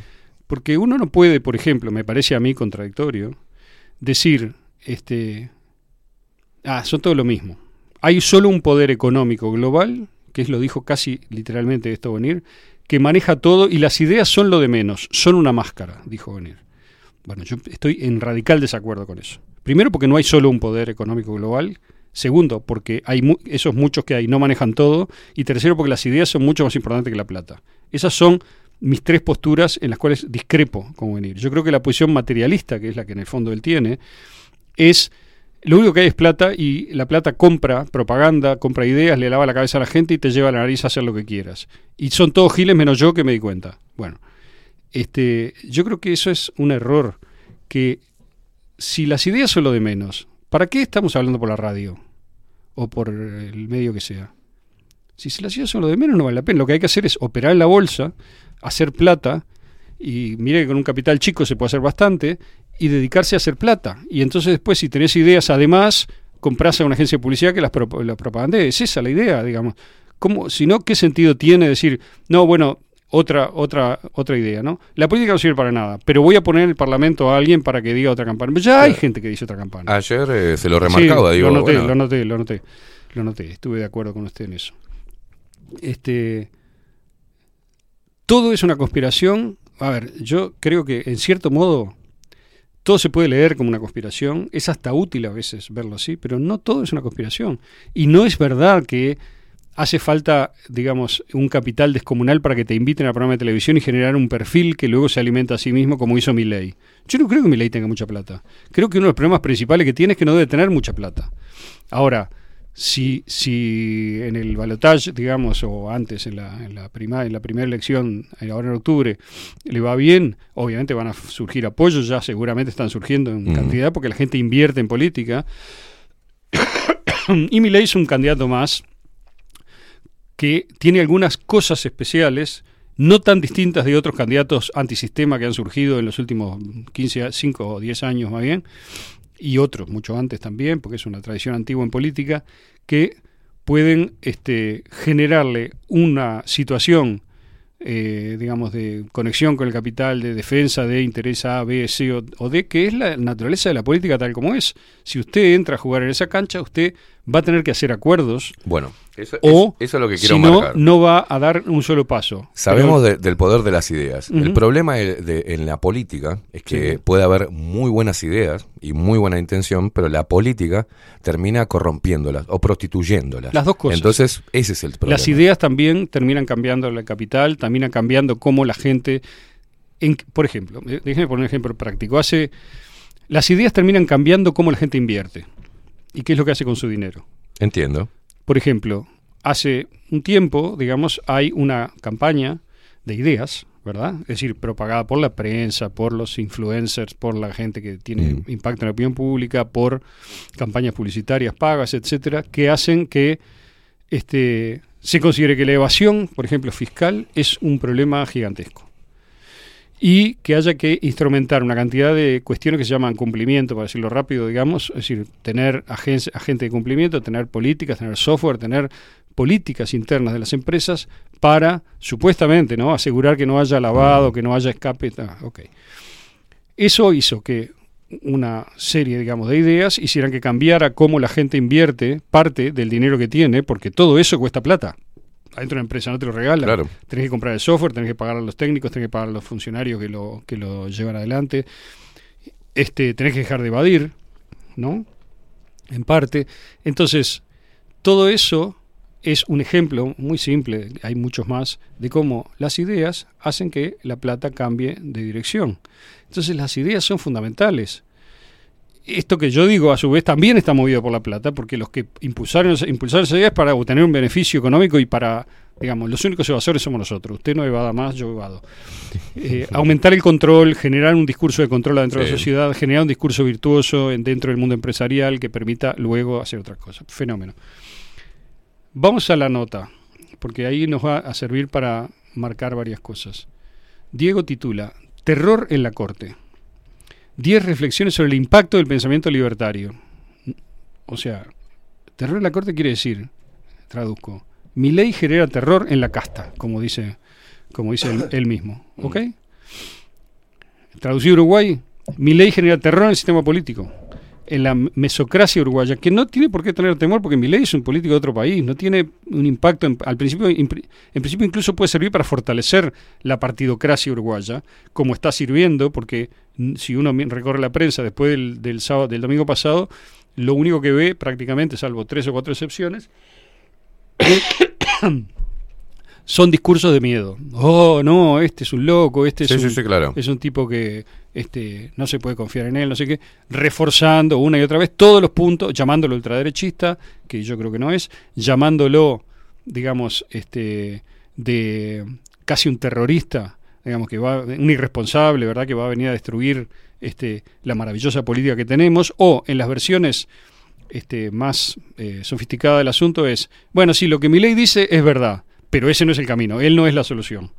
Esto que le digo es el título, porque Ovenir decía, a mi ley lo financia el sistema financiero internacional. Bueno, le voy a decir a Ovenir que Bloomberg, que es el medio más oficial de Wall Street, probablemente uno de los dos o tres más importantes, publicó una nota, que la tengo por ahí, que se titula, este, más o menos parafraseo, ahora la busco y se la muestro si quiere, pero dice, mi ley, este, no es la- el, ra- el radicalismo de mi ley no es la solución para los problemas del, sistema político argentino, que son ciertos. ¿no? Mire, le voy a buscar la nota y la voy a pasar a Facu porque vale la pena verla.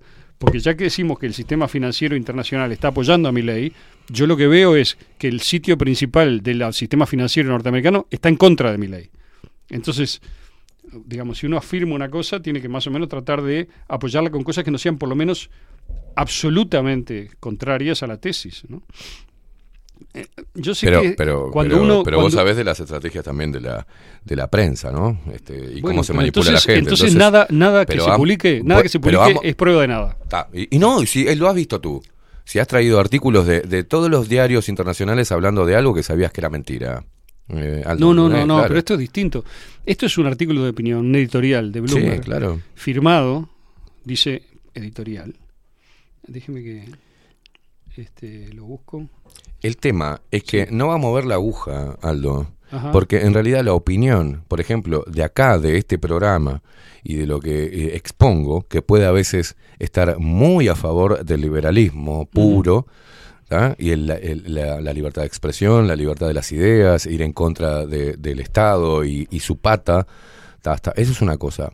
Pero eh, la gente y la audiencia, al menos, la nuestra, no así quizás los lectores de, de- Extramuros, o sí, no están fijándose en quién recibe financiación de quién, de cuál, sino es no e- es el descreimiento en, en- los políticos para solucionar algunos de sus problemas.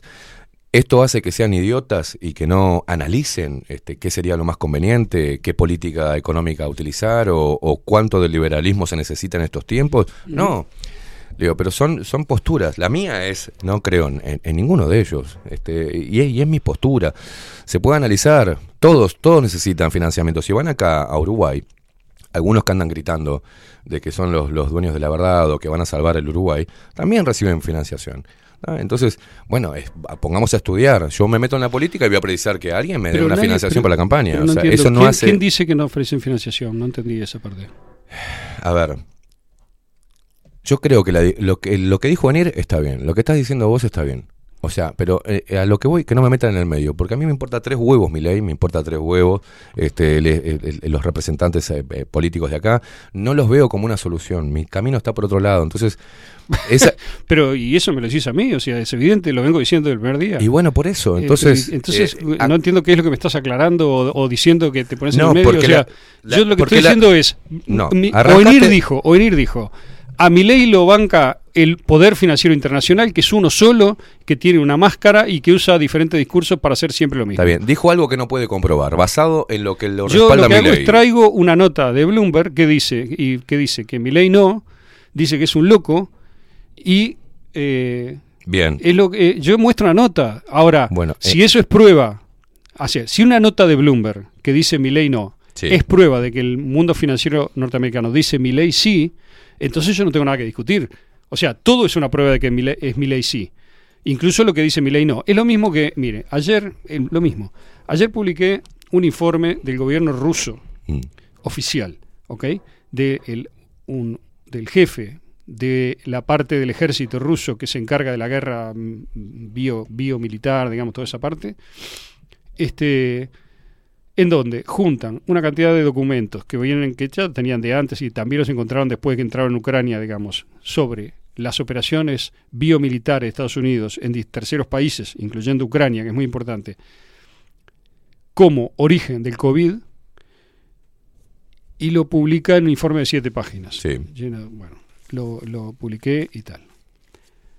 En otro grupo, que en un grupo de Telegram que estoy, un muchacho que piensa más o menos como Ganero, o sea, cree que todo es una sola cosa y que este, son todos aliados, digamos, que todo lo único que hay es el poder financiero internacional, así como una cosa vaga, única, como una esfera perfecta, digamos, de poder absoluto, dice que Biden y Putin son lo mismo. y que Xi, Biden y Putin son todos lo mismo y que es toda una sola cosa. Bueno, hemos discutido mucho eso. Si son todos una sola cosa, digamos, no entiendo por qué primero hay este, una denuncia explícita del gobierno ruso que pidió un Consejo de Seguridad de las Naciones Unidas para denunciar esto hace tiempo ya, que este, se pronunció en la Asamblea de la Organización Mundial de la Salud en contra de las iniciativas de Estados Unidos de generar One Health, o sea, toda esa iniciativa de una sola salud, etcétera, eh, y que viene denunciando esto. Ahora, si uno no quiere escuchar las denuncias o decir, no, lo, denu- lo denuncia, pero, pero en realidad es lo mismo. Pero entonces, ¿para qué lo denuncia? Si es lo mismo que impulse la misma política. O sea, lo que está diciendo eh, el informe este del gobierno, del gobierno ruso, no de un medio de prensa, no de un intelectual ruso, del gobierno de la Federación Rusa, con todo el respaldo atrás, es que el ejército norteamericano, actuando junto con Big Pharma, ONGs, lideradas ideológicamente por la cúpula del Partido Demócrata más Soros, y eh, la Organización Mundial de la Salud como paraguas, son los que montaron la estrategia COVID con fines de control y eh, guita. Control geopolítico global y plata. Entonces, eh, ¿no es lo que venimos diciendo hace tres años? Sin embargo, cuando un gobierno dice lo que nosotros venimos diciendo hace tres años, decimos, no, no me interesa. Es, es lo mismo que Biden. Es, es una estrategia de locura. Digamos, eh, es ir destruyendo. Es como si vas caminando por una escalera y vas rompiendo los peldaños abajo. Digo, cuando Bueno, llegues arriba, a- no te vas a poder bajar. ayer, si no me equivoco, Este- es, eh, hablaban de. No, no es creencia, no es fe, o sea, es analizar. Bueno, esta es la postura y esta es la postura acá. Claro. Podemos analizar quién está detrás o quién apoya, sí, esto. Podemos decir, no confío. Sí, podemos decir, pero eh, eh, sí, está, para mí, es, puede haber esta, esta, estas ideas y, este, y estas guerras y estos cambios de posturas y esta búsqueda por, por eh, reforzar el dominio y, por otro lado, descascararlo de alguna manera, eh, igualmente eh, termina siempre en- como con un tope. O sea, se queda como en la discusión Sí. político-partidaria, ideológica, geopolítica, para acá, comercio y esto, pero igualmente sigue. No, no, no sé dónde está el poder para, Yo- para trascenderlo, para romper esa barrera. El poder ¿no? es, es no antropomorfizar la política, es decir, no pensar en la política como si estuvieras pensando en una persona que discute, que habla, que tiene poder o no tiene. No es Mm. una persona. No es una persona, es un sistema complicadísimo. Muy. En ese sistema no es que la gente está siempre conspirando y mintiendo, es que hay diferentes nichos o posibilidades, posibilidades vamos a llamarle, discursivas que el sistema da, que la gente explora y obtiene pedacitos de poder. Mm. Esos pedacitos de poder luchan entre sí. El resultado general que Buenir ve correctamente, yo también, cualquiera lo ve, me parece que todo el mundo, el 100% de la gente lo ve, que es que este, hay una política de las corporaciones transnacionales para obtener recursos, Mm. pero eso existe desde que hay capitalismo en diferente escala. Ha, ha ido cambiando, pero sigue siendo igual. Los ingleses hicieron el ferrocarril en el Uruguay en, los- en el siglo XIX, 1870 para adelante, y los ingleses obtuvieron del gobierno determinadas condiciones que les permitieron hacerse inversión porque les daba más plata que la inversión bancaria del momento. La inversión bancaria del momento daba 5% y el tren les daba, el gobierno uruguayo les garantizaba 7% de ganancia por kilómetro. Eh, los ingleses hicieron el trazado de las vías con una cantidad de curvas para maximizar esa ganancia, pero dentro de un límite que el gobierno uruguayo les puso de eh, tal es la distancia máxima que se puede recorrer de acá hasta allá. Mm. Entonces, eh, a mí me parece que confundir, yo entiendo que uno puede ser anticapitalista y decir, todo en el capitalismo está mal, que creo yo que es la postura de fondo de varios que la disimulan, digamos, este, eh, diciendo, no, bueno, los pequeños productores sí, pero los grandes no, pero lo que pasa es que eso es irreal. La realidad de cómo funcionan las cosas es, para determinado tipo de explotaciones, precisas determinada acumulación de capital. El Uruguay no tiene esa acumulación de capital, no la va a tener, porque ya no la hizo, y quizá, si se lo plantea, pueda tenerla dentro de X tiempo, muy largo, un tiempo significativo.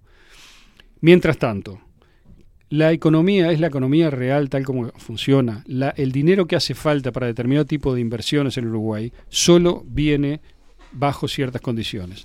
Uno ahí puede elegir, podría elegir teóricamente, si la democracia funcionase como se supone que funciona, Mm. que no funciona como se supone que funciona, si el Estado fuese lo que Buenir cree que es, que ya discutimos, y Sí. yo creo que es lo contrario, se podría optar por un no, simplemente. O, como yo creo ahora, digamos, que ocurre, se podría también optar por buscar otros aliados internacionalmente, como los que están en Oriente ahora, que están despegando, digamos, y que Mm. hay muchas oportunidades allí. Pero ¿qué pasa? Uno ve que el sistema político uruguayo está carcomido por una posición ideológica, igual que mi ley, que en esto es igual Sí, o sí, peor, digamos, que lo peor que se te puede ocurrir de Uruguay. Ahora después voy a leer una cosa que dijo Milei cuando se estalló la guerra en Ucrania para que se entienda quién es Milei en política internacional. Eh, Milei es un antisistema, aparentemente, en política Mm. interna, que para mí ha planteado una serie de ideas que es bueno que se hayan planteado sobre la naturaleza del Estado, sobre el robo, digamos, de la Yo política, también. de la casta, Lo sobre, claro, sobre este lo que cosas que son viejas también, ¿no? Sí, sí, sí, sí. Milei, ¿no? La idea de que, de que el, el Estado es gordo, de que hay mucho dinero que se desvía, Sí. de que financiando este la oferta, digamos, lo que haces es desviar una, una cantidad de plata para que sea usada para corrupción y que conviene financiar la demanda, es decir, darle la plata, por ejemplo, a, a la gente para que elija Hmm. los servicios que quiere, fenómeno. Todo eso son ideas que es bueno, saludable que alguien las haya planteado Hmm. y que se cagan parados los políticos de acá y de allá, Porque la partidocracia, Claro. digamos, a la partidocracia no le gusta que le muestren lo que hace realmente. Y al Estado, sobre todo, no le gusta que le muestren lo que hace realmente y que le saquen al sol los trapitos de su propia, digamos, falta de integridad, de su corrupción eh, Sí. sistémica, estructural, etcétera. Bárbaro. Eso es internamente. ¿Cuánto va a poder hacer de eso? Bueno, solamente un niño piensa que lo va a hacer. Digamos, no lo va a poder hacer. ¿Por qué? Porque el sistema lo va a dejar. Pero eso no es, eh, no, no es particularmente hablar bien de la democracia decir eso, ¿no? Claro. Es decir, uno está diciendo, ¿sabes qué? El sistema democrático tal como funciona está hecho para mantenerse tal como es. Y si viene un antisistema como este, hay 50 recursos. Para empezar, tiene que tener los votos. Segundo, porque no puedes gobernar todo por decreto. No. ¿Por qué? Porque se paraliza el país. Te- digamos, el sindicalismo que está culo y calzón con el Estado Sí, sí, sí, y con claro. todos los privilegios, no te va a dejar hacerlo porque te van a paralizar el país. Es lo que ¿Y le- qué vas a hacer? Vas a agarrar un, una ametralladora y vas a limpiar gente en la calle. Digamos, entonces tu gobierno va a durar menos todavía. Es muy difícil hacer Igual eso. estamos viendo ahora, después de las paso, una, a, a unas versiones más moderadas, obviamente, Sí. de Milei, donde no va a poder eliminar el Banco Central, donde no va a poder hacer lo que quiere hacer de la manera que lo que él lo planteaba en campaña. Y que es normal que en campaña eh, ese, ese, esas ideas sean exacerbadas Sí. e histriónicas para captar la atención, pero no lo va a poder hacer, pues no lo van a dejar yo, gobernar. yo creo que Simple. creo que en esto coincido con Diego. eh, hay un factor que es positivo porque es educativo, es didáctico. Claro. En mi ley. Mi ley dice cosas que no sé, es muy difícil que se puedan hacer, pero que muestran dónde hay vicios en el sistema, cuáles Coincido, son coincido. cosas obvias, digamos, y que una persona con representación, con voz pública de primer nivel lo diga, es un gran paso adelante. Lo mismo pasó en Estados Unidos con Trump, lo mismo pasó en Brasil con Bolsonaro, lo mismo pasó en, en Hungría con Orban, etcétera, con todos los supuestamente ogros ultraderechistas, etcétera, que en realidad todos con horribles limitaciones, no sé Orbán, porque no conozco mucho, pero los otros tienen horribles limitaciones, sus políticas estuvieron lejísimos de lo que habían dicho. Cuando llegaron se dieron cuenta de que el sistema no, digamos, no funciona como ellos creen, ni va a dejar a permitir un cambio, salvo, Claro. en mi opinión, que ese cambio sea cataclísmico, como son los cambios que o en donde ocurren siempre cuando hay una posición hegemónica que no está digamos que está con una inercia de muchas décadas y que no es fácil de mover porque maneja todos los resortes de la plata, del ejército, de los medios y de la financiación. Sin embargo, todas esas eh, situaciones llega un momento en el cual, cuando están en una crisis verdadera, que yo creo que este sistema occidental lo está, tienen su momento de crisis real. Esa crisis generalmente incluye un componente militar. Para mí lo que estamos viendo con la reorganización del mundo eh, a partir de la situación en Ucrania, que es el disparador, pero que se da por la situación de China, por la situación de un nuevo empuje descolonizador en África, la situación de arreglos y de cambios de, de- de equilibrios, digamos, por la pérdida de poder de Estados Unidos en Medio Oriente y en Asia, en India también, etcétera. Todo eso y de Europa es fundamental, es lo, es lo importante. Y en eso que es lo importante para traer cambios, que no van a ser los de los del, para mí, los del liberalismo clásico, van a ser cambios que tienen que ver, ya lo dije muchas veces, con una nueva forma de organización social que no vislumbramos del todo todavía, pero que va a usar la tecnología para permitir eh, otro tipo de participación y otro tipo de vida comunitaria diferente de la que tenemos, más sana, digamos, menos centralizada, menos controlada en general, pero al mismo tiempo usando la tecnología para que cosas que está bien que se centralicen y que se manejen centralmente porque es la manera más racional de administrar algunos recursos, ¿eh? se haga así.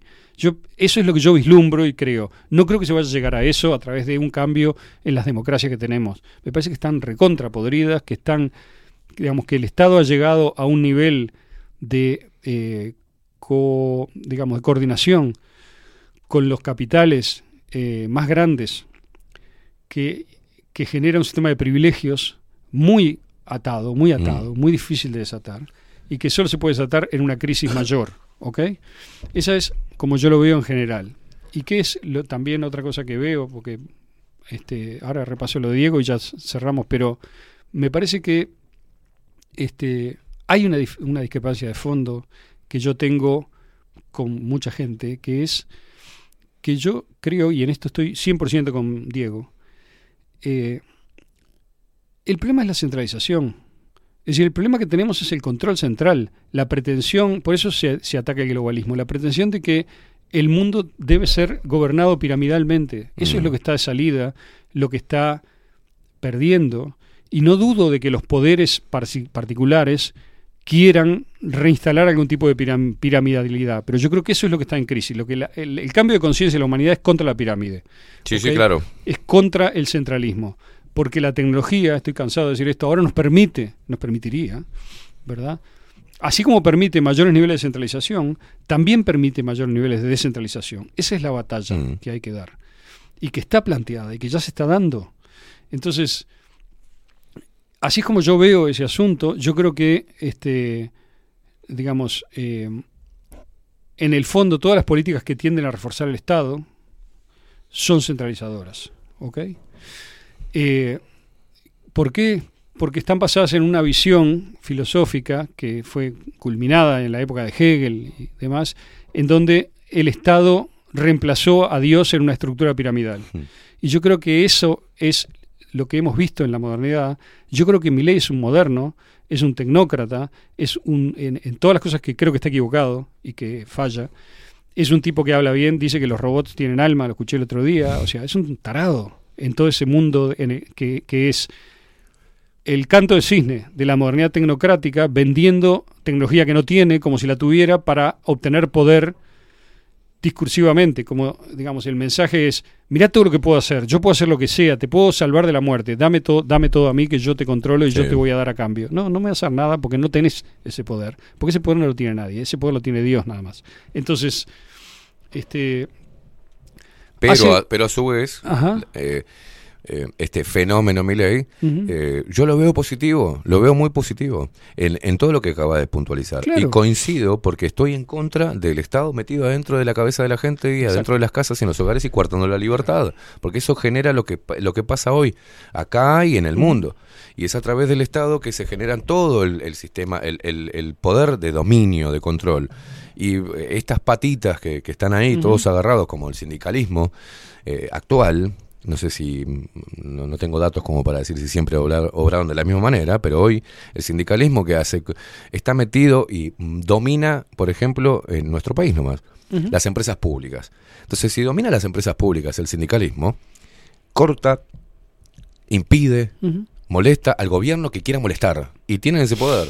Entonces, toda esta mierda nos está haciendo daño. Claro. Y entiendo, saludable que venga un tipo con toda la locura de mi ley, con todo el histrionismo, con todas estas cosas que, como bien decías, marcas una raya entre lo que es mi ley y la cabeza de forma internacional, que, que no va a poder hacer eh, mucho más de lo que se viene dando este, a nivel mundial, pero sí a nivel local, Argentina necesitaba un sacudón ideológico, un, un, un- un sacudón de, de- de- para salir de ese adormecimiento cultural Sí. pro Estado en el que estaba. Ojo, el tema también es, hay que tomar la experiencia de Estados Unidos y más. No hay que poner expectativas demasiado grandes en los resultados políticos que va a tener Milei. Si después los tiene, fantástico, aplaudiremos. Si la Argentina se limpia, si se limpia el Estado, si se achica y, y si vemos, digamos, que la actividad en- de emprender, de, de vivir una vida libre, digamos, haciendo tu plata de una manera honesta, etcétera, se fortalece, fantástico. Diremos Bien. que bien, Milei tuvo un buen efecto. es posible que eso pase, hasta un cierto punto, ¿verdad? Si saca, digamos, el Estado todos los parásitos que vienen a lucrar, digamos, con las ONG y las Sí. ideologías, digamos, que divisivas que usan para lucrar, si los saca, si los debilita, es un efecto bueno para mí, no sé, para, Coincido. para otros. Pero también es bueno tener, ubicar en su justo lugar las posibilidades de la política. Yo creo que esto es lo que a veces, lo que le, hace mucho rato le empecé a decir que estaba hablando con un amigo por, digamos, por fuera de esto, que me decía, yo te escucho, es un, no es un amigo, es una persona que escucha el programa y me, me escribe cada tanto, me dice, y tus ideas son difíciles de entender, dice, porque vos tenés una posición muy particular respecto de la política que no es fácil de, de traducir. Y es cierto, yo me doy cuenta de eso, yo me doy cuenta que los ejes normales son que, primero, que la política es prácticamente todo, o sea, que todo tiene que pasar por la política, esa es una primera cosa que mucha gente asume. Segundo, que esta política de la democracia es virtuosa y que hay que defenderla y rescatarla. Bueno, yo no pienso ni lo primero ni lo segundo. Mm. Pero que uno critica la democracia no quiere decir que quiere instalar una dictadura. Claro. Tampoco. Yo viví mi vida luchando contra la dictadura. No, no, no estoy de ninguna manera diciendo eso. Estoy diciendo todo el esquema de la política moderna y de la el esquema política, medio de comunicación, estructuras burocráticas globales y, y locales. Está podrido, está, está, agotó su vida útil. Mm. Puede que haya tenido virtudes en su momento, puede que haya ayudado a, a da- a subir un, un giro de la espiral, pero eso no quiere decir que va a seguir ayudando, eso quiere decir que ahora ya está, es- ahora ya está absolutamente agotado, ya reveló, digamos, su carácter que al final termina siendo criminal incluso, como vimos en el caso del COVID. Entonces yo digo, ¿cómo puedes promover el Estado y la centralización cuando viste lo que pasó del 2020 en adelante? ¿Pero no te alcanzó? O sea, ¿no te das cuenta cómo hay un, desde hace cinco o seis años hay un discurso único en los medios? ¿No te alcanza para ver eso? ¿Por qué te crees que hay un discurso único? La razón que, de que hay un discurso único es que hay una, este, eh, ¿cómo decir?, connivencia entre intereses corporativos muy grandes, gobiernos, es decir, el sistema político tal como funciona, Estado, ¿verdad?, que está financiado a veces directamente y muchas veces con la puerta giratoria, trabajando junto con esos otros, esos otros factores fuera del gobierno, no electos, digamos, para entrar y salir de ahí y obtener beneficios personales. Todo eso es Occidente. Occidente funciona así. Entonces, la tecnología nos permite, por un lado, verlo, más que antes, comunicarlo, y por otro lado, trabajar sobre uno mismo. Cuando yo digo la- el, el cambio fundamental es de conciencia y, el cam- y la, la divisoria fundamental es entre los que creemos que existe algo superior y los que creen que no. Esa distinción es respetable creer que sí, que no, para mí. Los que creen que no, no creen que sea respetable pensar que sí. Sí. Pero yo, que creo que sí, pienso que es respetable pensar que no. Pero digo, yo estoy mirando hace tiempo, de toda mi vida, comunidades que funcionan bien. ¿Bien qué quiere decir? Los veo vivir una vida sana, una vida alegre, feliz, contenida y con sentido. Sin problemas, no, todo el mundo tiene problemas. Pero, son, ¿cómo son esas comunidades? Todas las que conozco creen en, en Dios Sí, claro. o en algún tipo de orden superior al de ellos, que es el que les permite organizarse. ¿Cómo es el mundo que yo me imagino más adelante? Un mundo más parecido al de los Amish, para decir un ejemplo, que al de Nueva York. ¿Ok? Un mundo más parecido, para hablar de Nueva York, al de los judíos hasídicos que al de Nueva York, como gran urbe. ¿Ok? ¿Qué quiere decir esto? Vayan y busquen, digamos, hay, hay documentales, hace poco estuve recomendando unos cuantos porque hay un pibe que se llama este, eh, Santanelo, de apellido, norteamericano, que hace unos videos muy, muy piolas, muy lindos, digamos, muy respetuosos además, de comunidades como esta. Por ejemplo, vi uno sobre, bueno, varios, sobre Amish, vi varios sobre menonitas, vi varios sobre hasídicos, vi varios sobre comunidades rurales en, en, el, en, las Apalach- en los Apalaches, digamos, ahí en la zona que se supone que es la más pobre de América, la más dejada, digamos, la más alejada de los centros urbanos y demás. Y veo gente que está viviendo una vida maravillosa, envidiable, comparativamente a la que se vive hoy en ciudades de Estados Unidos, por Mm. ejemplo, o de Uruguay. Y esa gente vive comunitariamente, ¿qué quiere decir? Se reúnen regularmente, por ejemplo, en la iglesia, que la iglesia cumple una función más que dogmática, de ritual o de, o de, o de, o de mm, eh, mandamientos cumple una función de reunión de la comunidad. Es decir, vos sos responsable de lo que haces en tu vida porque el domingo vas a ir a ver a, a tus, a los demás de la comunidad y vas a tener que mirarlos a la cara. ¿Me explico? Entonces tenés que cumplir con determinados límites y vivir dentro de determinados límites que le dan sentido a la vida en la comunidad. A su vez, todas esas vidas, todas esas comunidades tienen un gran sentido de la familia, es decir, funcionan en grupos de gente que está unida por el afecto, ¿sí? Y por la sangre, no necesariamente o solo por relaciones económicas, ¿ok? Y eso la plata no la puede comprar.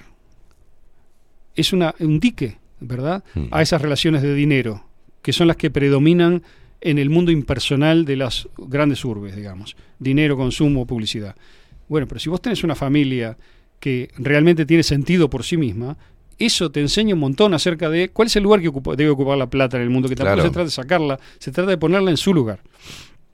Entonces, lo que quiero decir es, lo fundamental es esto, todas las comunidades que yo conozco, si alguien conoce otra, que me la muestre, que viven una vida que yo considero deseable, sana, justa, digamos, buena, alegre, llena de fiestas, llena de, de amigos, de gente que te, de- con una red comunitaria de, de apoyo. Este, este uno, un Amish decía, la otra vez me, me rompí la pierna y estaba sentado en mi casa, vino el vecino este, aquel, aquel, aquel, me hicieron la cosecha, Mm. gratis. Trajeron las máquinas, no sé qué, hicieron todo. Eso porque, porque hay una comunidad. No es, digamos, porque vas a obtener una ventaja después, más que de una manera muy indirecta, que es, bueno, si todos nos apoyamos, a todos nos hace bien. Bueno, el sentido de ¿Cómo es comunidad, por ejemplo, en este programa lo, lo tiene. Claro. Este programa Claro. este, tiene a cada uno en su especialidad que eh, da sus servicios a otro, que cuando uno tiene un problema y lo comunica, eh, la gente que escucha el, el programa, se comunica con otro, De acuerdo. automáticamente se hace un grupo y varios Es que- lo ayudan. es que esa semilla Este, es, es virtuosa, claro. esa semilla es buena y tiene que ver con decir vos, estamos todos tratando de aprender, de, de crecer, de, de abrir la cabeza, digamos, de entender cómo funcionan las cosas, Mm. de no seguir en las rutinas anteriores, de no vivir en una vida normal en el peor sentido de la palabra y nos estamos apoyando entre todos y eso es bueno. ¿ok? Entonces, cuando uno hace críticas, todo ya se, se- se sobreentiende, digamos, que se hace desde este lugar Mm. porque todos estamos buscando. Este, entonces, el fenómeno Milley, en lugar de venir a, a- a destruirlo, yo creo que hay que sacar lo bueno que tiene y criticar lo malo. Cuando, digamos, ¿qué fue lo que dijo Diego? Rápidamente dijo 10 cosas.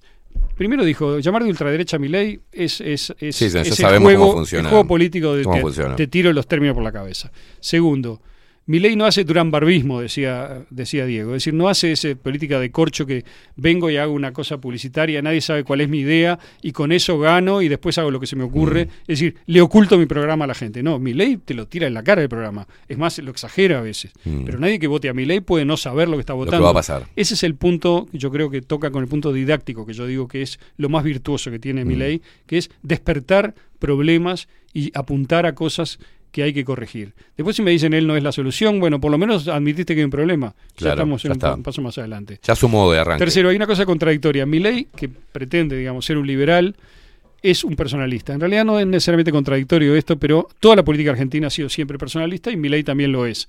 Es decir, es un candidato fuerte, que es una personalidad fuerte, y mucho o todo en su movimiento depende de él.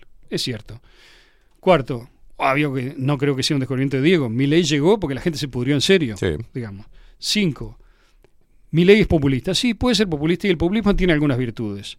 En momentos de crisis determinada es una forma de comunicar, sobre todo que logra esto que está logrando Milei, que es poner en la agenda pública cosas que están tremendamente mal de los sistemas y decirlo en un lenguaje que la gente se identifique y entienda rápidamente que eso Bajar, está bajar mal. a, Sí, a la- a los estratos más, más Pero Milei, como dice Diego, el punto 6, es un populista y un técnico a la vez, que es raro. Es decir, no es un viejo caudillo que un generalista. Es un tipo que yo no sé qué tan buen economista es, tengo mis dudas al respecto, pero en todo caso habla desde un saber técnico Sí. que yo creo que es doble filo. Yo no sé si es una virtud eso, más bien me parece que no, pero porque trae esa especie de tecnocracia que es traer de vuelta al cientifismo Sí. otra vez. Pero en todo caso es un rasgo especial de mi ley, pero bueno. Siete, político antisistema, digamos. Bueno, eh, nadie va a discutir que es antisistema con todos los problemas y las virtudes que eso trae. Ocho, Milei tenía que educar a su electorado y a la población si es que esperaba cambiar algo. Es lo que está haciendo, es lo que ya hemos destacado. Mm. Nueve, hay un mérito de Milei en sembrar la desconfianza en el Estado, dice Diego. a- apoyo totalmente. Creo Sí, que creo que capaz que eso a la gente que es más sensiblemente más estatista le molesta particularmente porque mi ley pone el dedo en varias llagas que no las ve el que no quiere, están ahí. Yo quería acotar algo ahí, Aldo, Diga. porque eh, yo he escuchado, estoy escuchando, este, y veo y, y charlo. Y bueno, hay que ver, hay que mantener ese equilibrio, porque eh, he escuchado decir, bueno, vienen a usufructuar nuestros recursos naturales, esto es culpa de los capitales extranjeros, y necesitamos como paraguas al Estado, y el Estado debería ser quien eh, haga el usufructo de nuestros propios recursos y los comercialice. Y a mí eso me suena muy socialismo, me suena muy comunismo, me suena a algo que no funcionó y que trajo mucha pobreza al pueblo.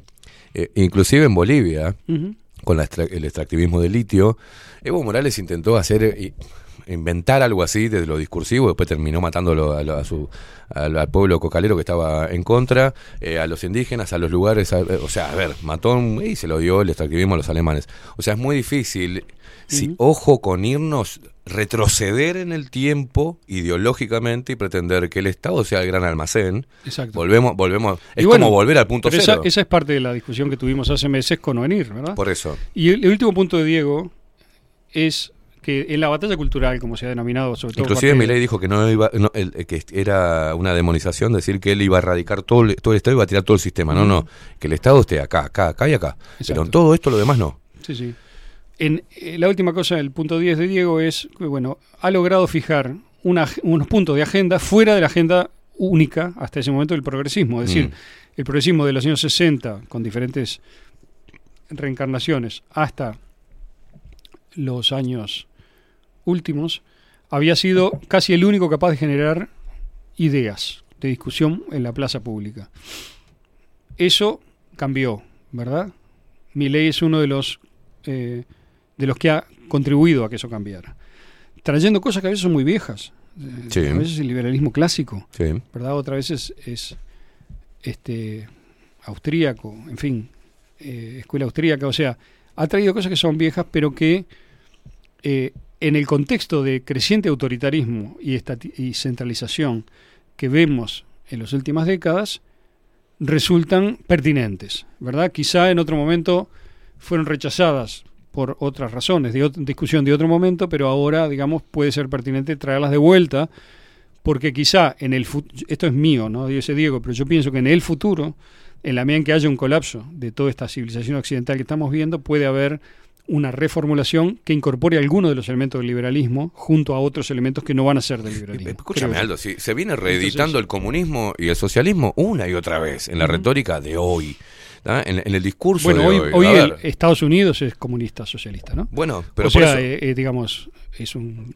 una sociedad cada vez más centralizadora, cada vez más autoritaria, con censura, con un endiosamiento de figuras vinculadas al Estado. No todo Estados Unidos. Estados Unidos es el único lugar donde hay oposición real a eso. Mm. La, más de la mitad de la gente, yo diría, es, es oposición. Pero también es el lugar en donde están encarnando eso y estamos viendo el poder, digamos, de ese, ese poder dictatorial de imposición de ideas absurdas y completamente criminales que hacen que sea posible que todo el sistema político americano, salvo excepciones, esté a favor de la acción criminal en Ucrania que están llevando adelante. Yo no entiendo si la gente no ve, o sea, desde el primer día lo dijimos.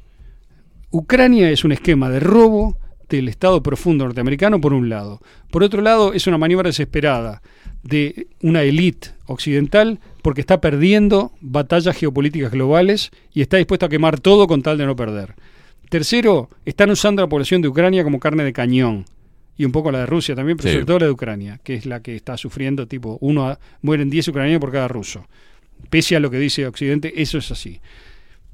Eh, cuarto, dijimos del principio, ya está, ya la perdió la guerra. Ucrania desde el día que empezó. Rusia tomó los territorios que, en donde tenía que proteger a su gente que venía siendo bombardeada desde el año 2014. Se puso, armó trincheras, se puso la defensiva. Entregó algunos territorios que no le interesaban porque tácticamente le servía en el momento.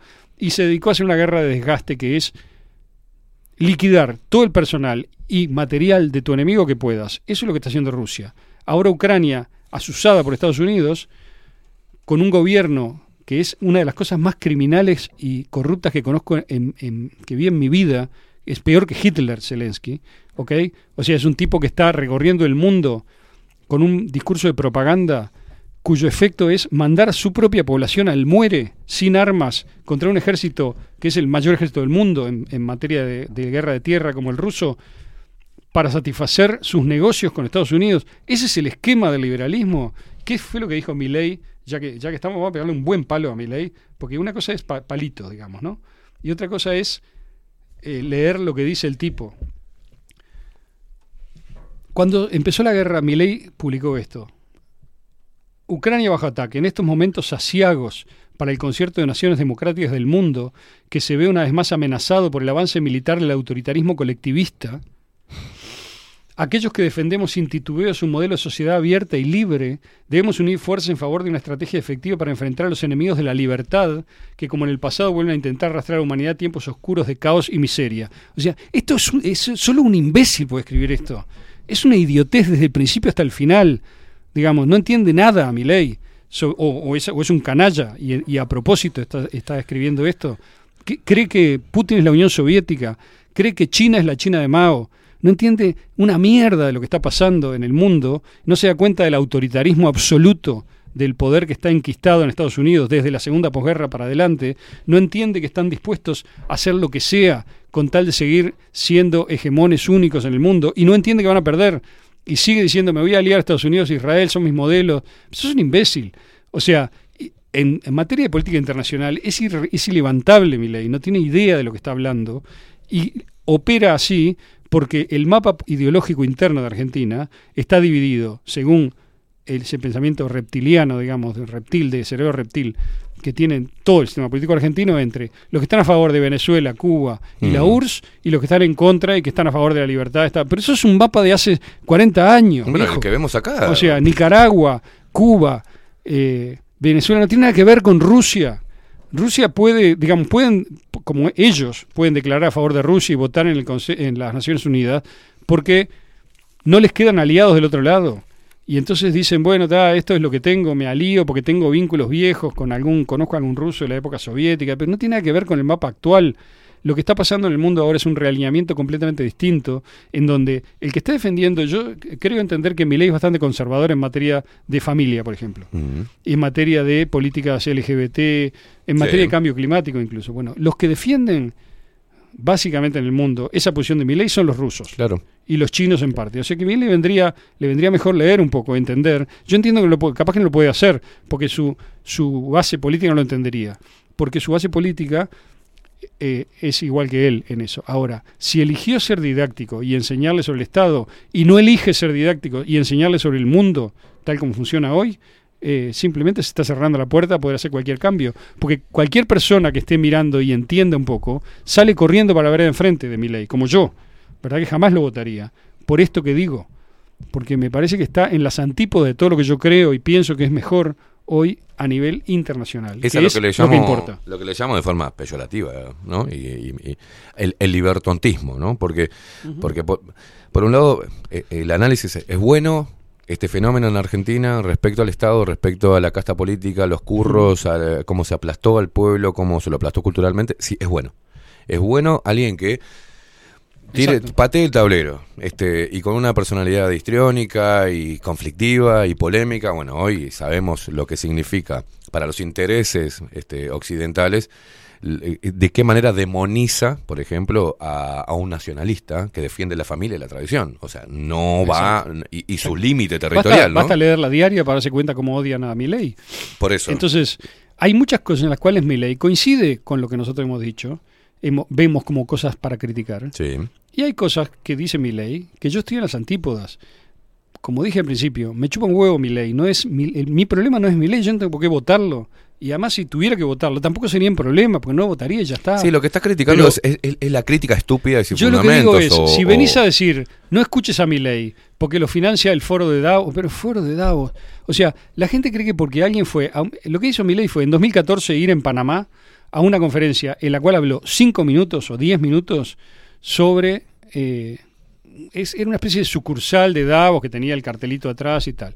Y hay un, en la página de Davos, que es como la Wikipedia, digamos, del Sí. poder, aparece una entrada de Davos de Milley como aparecía una de Putin y aparece una de Sí. un montón de gente que odia a Davos y que está en contra de Davos. Ahora yo digo, si Milley es Davos, porque ayer Wenir dijo, bueno, pero lo que pasa es que los, los guardan porque les dan una función o algo por el estilo, pero eso es equivocado. O sea, porque eso hace que todo, todo sea Davos. Yo ya dije muchas veces, Davos son unos viejos que están de salida y que tienen mucho menos poder que el que propagandean que tienen. Obviamente que tienen gente que está haciendo sus políticas horripilantes, que son los gobernantes de Europa, por ejemplo, o de Canadá, o de Mm. Australia, Nueva Zelanda, esos gobernantes son Davos. Entonces, como son Davos, hacen política Davos. Por ejemplo, el, el primer ministro holandés, que ahora está de salida, pero vendrá otro peor que él, es Davos y lo que hace es expropiar tierra, digamos, de campesinos para impulsar la Agenda 2030 y liquidar la carne y liquidar la producción para generar hambruna y generar, eh, digamos, problemas en nombre de la ecología y aumentar el control y el centralismo. Eso es Davos. Ahora, si tenés un político como Milei que habla en contra del cambio climático, que habla en contra de las agendas do- 2030 en Mm. general, ¿cómo vas a decir que es Davos? O sea que Davos habla en contra de Davos ahora. Bueno, entonces, ¿qué es Davos? Porque Davos, que yo sepa, es un discurso. Nada más. Ahora, si me dicen, no, son los capitales que vienen a extraer, pero eso no tiene que ver con Davos, eso es el mundo corporativo, que donde hay litio barato, va, invierte y saca litio barato. Y en Argentina hay litio barato, y por lo tanto van a ir a sacar de Argentina. Ayer mostraba, ¿no? ayer mostraba, mostraba eso la- en, en lo que sería Sudamérica. Aldo, es, es un, es un momento muy complejo Sí, para poder discernir y analizar, dado que a- hace siglos se viene gestando este, este pensamiento binario, ¿no? Malo, bueno, ángel, demonio. eh, entonces es muy difícil analizar el discurso ¿ah? de un político, ver los beneficios locales y ver el peligro internacional de sus políticas y, y- y qué es lo que puede llegar a, a qué puede llegar a abonar. Es difícil, estamos en un momento difícil. Yo celebro este, tanto la columna de Onir como la tuya para ayudar a la gente a que pueda ampliar, ampliar, pero cada vez es más difícil en, en estos tiempos. Yo entiendo que... eh, si te juegas a la calienta, política tal como es, no vas a avanzar. Ese es mi mensaje final. La Mm. política solo te puede servir para generar mejor pensamiento de tu parte y no para comprometerte con ninguna de las líneas de acción hoy abiertas en. Occidente, porque ninguna de ellas va a llevar a un cambio como el que precisamos. Eso es mi posición. Yo no pretendo convencer a nadie porque no estoy diciendo nada políticamente, estoy diciendo votar lo que quieras. Para mí es lo mismo en cierto sentido. En otro sentido puede haber matices, cosas que sirvan. Tácticamente pueden servir a empujar a este ahora, al otro mañana, porque puede ayudar a generar una conciencia mejor. Pero yo creo que el punto es, es verdaderamente interno, individual y también de ir construyendo alternativas de funcionamiento comunitario que sean distintas de lo que todo el mundo da por sentado como lo normal. Mm. Y lo- todos esos normis, digamos, son mis enemigos, en cierto modo. ¿Ok? Normis. Claro, los normis. No, sos un normi, ¿viste? Te diste la cuarta y, y te parece bien todo, te da horror mi ley, porque mi ley, este, Es violento. ay, sí, es un loco. 12 minutos pasan de las 11 de la mañana. Aldo Matsukeli y su columna Extramuros, aquí en Bajo la Lupa. Señoras y señores, vamos a hacer una pausa ¿ah? y vamos a seguir un ratito más. Hacemos una breve pausa, ya venimos.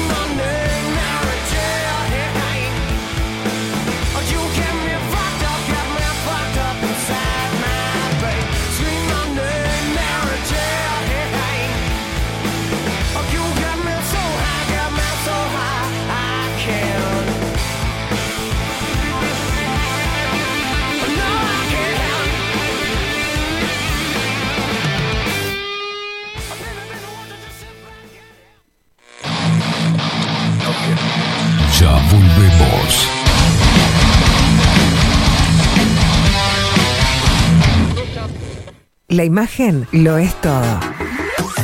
Adolfo Blanco, fotógrafo profesional. Una buena foto guarda tus recuerdos y también puede vender tus productos. Cobertura fotográfica de cumpleaños, bodas, eventos empresariales, retratos, books, fotos de productos, fotos para web. Fotógrafo profesional, Adolfo Blanco, 099 150 092. Mercado de Carnes La Vaquilla. Ofrece a sus clientes los mejores cortes y la mejor atención. Ventas por mayor y menor. Descuentos especiales a parrilladas, colegios y caterings. Envíos sin cargo. Teléfono 2-208-9877. Horarios de lunes a sábados, de 7 a 13.30, de 17 a 20 horas. El tierno sabor de nuestras mejores carnes a su mesa. Mercado de Carnes La Vaquilla. Avenida San Martín, 2555. Teléfono 2-208-9877. Envíos sin cargo.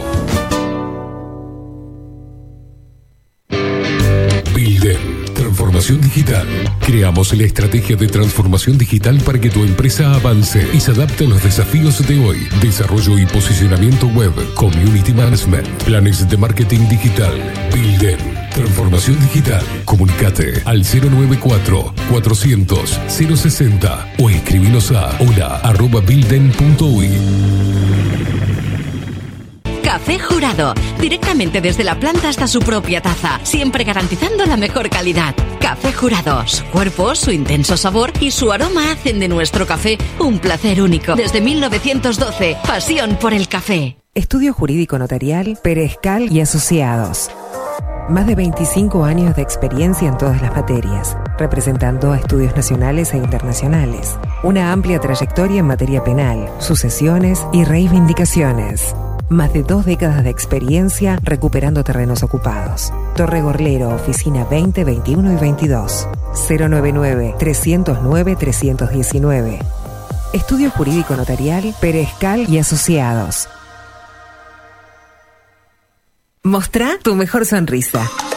En Timbo, consultorio odontológico, te ofrecemos la atención y todos los tratamientos necesarios para recuperar tu salud bucal. Reserva tu consulta diagnóstico sin cargo al 099-750-182. Te esperamos en Colonia 1181, oficina 505, esquina Cuareim. Nombrando a Bajo la Lupa, obtendrás un 10% de bonificación. No postergues más la sonrisa que te mereces. Timbo, consultorio odontológico. 099-750-182. Mercería Las Labores. La mercería más antigua del país, desde hace más de 100 años junto a vos. Tristamar Baja, 1524, abierto de 9 a 19 horas. Visítanos en www.lanerialaslabores.com.uy. Facebook, Mercería Las Labores. En Instagram, Mercería Lanería Las Labores. 094-893-881. En artículos de mercería y lanería, lo que no encuentra aquí, no existe. Claravisión. Somos una empresa joven con un equipo de profesionales con más de 30 años de experiencia en la toma de visión y en la adaptación de lentes de contacto. Nuestra misión es mejorar la calidad de vida a través del trato profesional y personalizado con nuestros clientes, satisfaciendo sus necesidades y resolviendo sus dificultades de visión. Comunícate con nosotros al 2402-1370 o al 099-660081. Óptica Clara Visión, Eduardo Acevedo 1581. Mejorar tu calidad de vida es nuestra misión. Biocrearte, el Instituto de Terapias Complementarias Holísticas de Uruguay. Te ayudamos en la evolución personal a través de capacitaciones, talleres, seminarios y sesiones personales.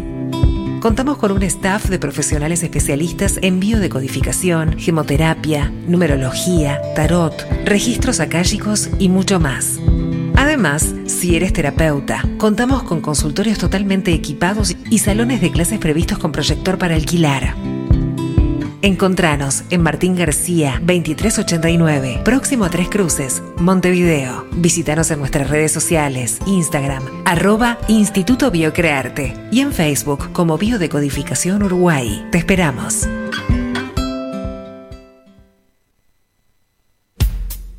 Wolfer Contenedores. Realizamos oficinas, viviendas y proyectos a medida. En Wolfer Contenedores armamos el proyecto para tu vivienda con uno o más contenedores. Visita nuestro showroom en Ruta 1, kilómetro 155-500 y elegí tu vivienda. Wolfer Contenedores para entrega inmediata. Informate al 094-263-705 45 20 31 63 o en wolfer.com.uy. Wolfer Contenedores desde Colonia y Montevideo para todo el país. Grupo Service. Servicio técnico especializado. Huawei, iPhone, Xiaomi. Trabajamos con todas las marcas. Contamos con servicio express. Cambio de pantalla en 30 minutos. Grupo Service. Grupo Service. Reparación de celulares, computadoras y tablets. Encontranos en nuestra web gruposervice.com.uy y por WhatsApp 094 389 568. La venta o la compra de tu próxima casa puede ser un dolor de cabeza. O puede que no. Estamos preparados para acompañarte en cada etapa del proceso y que la recuerdes como una experiencia muy especial. Somos un equipo profesional que trabaja en red con más de 500 agentes. Eso asegura una amplísima llegada de tu propiedad a potenciales clientes y un acceso a una base de datos enorme con múltiples opciones, tanto si tu compra es para vivir o para alquilar. Comunícate con nosotros al 091 74 36 62 y seguinos por Instagram, arroba para bienes-bajo. Para bienes, más servicios, mejores negocios. Pescadería El Italiano. Ubicados en el puertito del museo, les ofrecemos pescado fresco todo el año y gran variedad en mariscos, productos de excelente calidad, llevando confianza a su mesa. Los esperamos con la mejor atención personalizada. Pescadería El Italiano, de martes a domingos, de 8 a 20 horas. Contamos con envíos. Pescadería El Italiano. Comunicate al 2-622-7930 y por WhatsApp 095 43 3502. La Carola. 13 años haciendo las mejores paellas y tortillas españolas de Montevideo. Sus chefs, Marcos y Carola, no solo ofrecen las mejores paellas, sino que también tienen las mejores pavlovas de la ciudad. Cuentan con un jardín exclusivo para tapeos, degustaciones de vinos y reuniones familiares. También ofrecen un menú express con opción de pasta y jugos naturales. De martes a viernes a partir de las 20 horas, sábados y domingos, también al mediodía. Instagram, La Carola Tapas. Gonzalo Ramírez 2225, esquina Juan Polié. Reserva tu lugar 099 24 20 72. La Carola, el clásico de la ciudad. Hola, ¿cómo estás? Mi nombre es Maru Ramírez. Soy locutora profesional desde hace 26 años. Cuando me preguntan, ¿cualquier persona se puede dedicar a la locución? Mi respuesta es bien sencilla. El 20% es la voz y el 80% es lo que vos haces con ella. En los workshops que doy de locución comercial, descubriremos no solo si quieres ser parte de este mundo, sino también cómo trabajar de tu voz, cómo organizarte, cómo ejercitar tu voz para una mejor dicción, modulación y respiración. No, no importa que no tengas conocimiento de locución. Lo que importa son las ganas de aprender y descubrir un mundo nuevo que te pueda ayudar a conocer tu voz y una nueva forma laboral. Te espero. Dale, comunicate por WhatsApp al 095-062-082 o por Instagram arroba marulocutora. Si estás en Miami, Florida y querés renovar los pisos de tu hogar o reformar tu baño y tu cocina, la mejor opción es CM Great Services, la empresa de construcción que le da vida a tu diseño. Más de 20 años de experiencia avalan nuestro trabajo. Reformas, revestimientos de pisos, baños y cocinas. En Miami, Florida, CM Great Services. Contactanos al 786 536 8822. Ahora también estamos en Twitch. Seguinos en Bajo la Lupa guion bajo uy. Bajo la Lupa contenidos más independientes que nunca.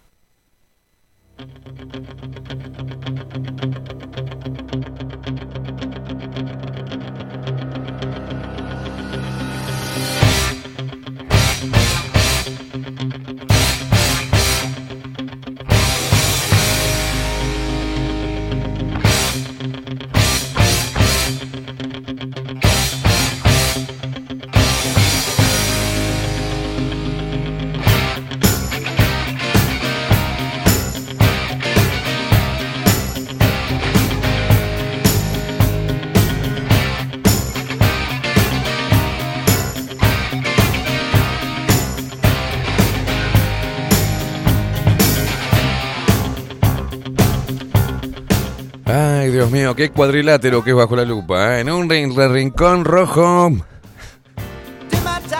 A venir tú. En el rincón azul. Aldo Mazzukeli. y yo haciendo de juez ahí, la putísima madre. A veces dos por tres le, le erran la piña, me, me que agachar porque me la dan a mí. Ay, Dios mío. Pero ¿cómo sirve esto? eh? ¿Cómo sirve la discusión? ¿Cómo sirve el análisis de ambos para poner eh, do- dos posturas? Encontrarse en muchas y en otras disentir. Este, ¿no? Y, mm, y reflexionar sobre lo que está pasando, sobre la política, sobre los personajes políticos, sobre lo que hay detrás de ellos, lo bueno, lo malo, lo necesario, lo desechable. Bueno, en fin. Eh, yo celebro eso.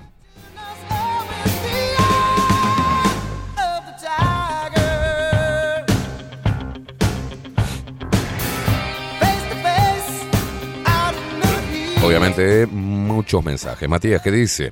Buen día. Si bien mi ley tiene aspectos antiagenda, los tiene ahora. Hay que ver cuando agarre el poder si los mantiene. Bueno, no podemos hacer futurología al respecto, ¿no?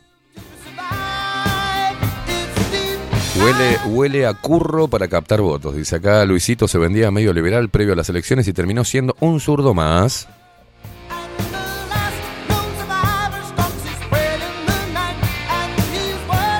Bueno, pero convengamos que el discurso de Milley dista mucho del discurso de Luis Lacalle Pou, ¿no?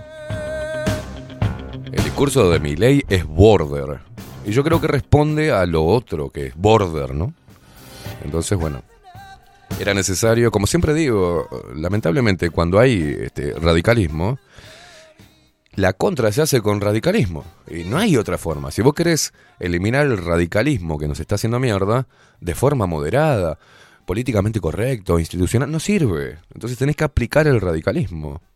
Porque tenés que batallar con las mismas herramientas. Y el discurso de Milei es radical. ¿Cuánto podrá hacer este, si llega a ser presidente? No tengo idea. Lo cierto es que está generando en mucha gente ese, ese sentimiento de, de- de hastío. Decir, bueno, este sistema está podrido, no lo quiero, no quiero más esto. Bueno, pongamos a este loco a ver qué quiere hacer a nivel local. Después a nivel internacional ya lo vemos.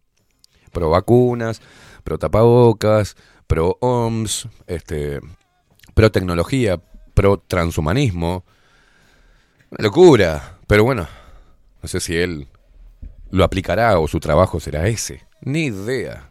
Lo cierto es que es un fenómeno, eh, pero no él, eh, que se entienda, es un fenómeno político que responde a un momento histórico, ¿no? Este, geopolítico, sociocultural, este, bueno, un montón de cosas. Democrático, poner en tela de juicio si realmente estamos en un sistema democrático o en, un, en una farsa, este, una falsa democracia que nos sigue aplastando a todos. Y yo celebro las posiciones de, de Aldo, las de Onir y las de todos, las que están en el medio, más cercano a uno, más cercano al otro, o arriba o abajo. El tema es que podamos discutir y a través de la discusión y el intercambio de posturas y de ideas, sacar algo en limpio.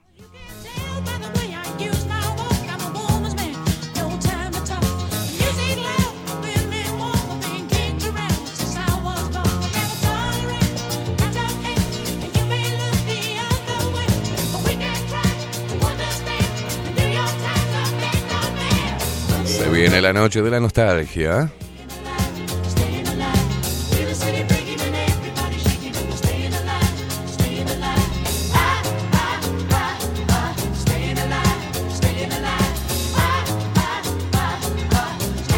Matías decía acá, ¿no? dice, mm, mi ley ama a Estados Unidos, eh, Israel, dos países con un Estado enorme, imperialistas y saqueadores, con prebendas y privilegios a nivel mundial, o sea que todo lo contrario a su discurso de libertad y menos Estado, dice. Bueno, por acá, Matías.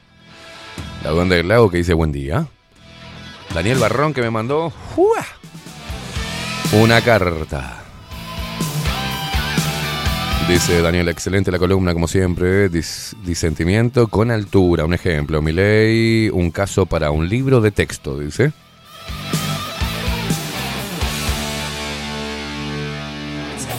Está bien, y este, y este texto dice que es solo para mí, así que, que lo voy a leer después del programa. Gracias, Daniel. Raquel, que dice, la política es el arte de hacer eh, lo imposible eh, posible. Dice, bueno.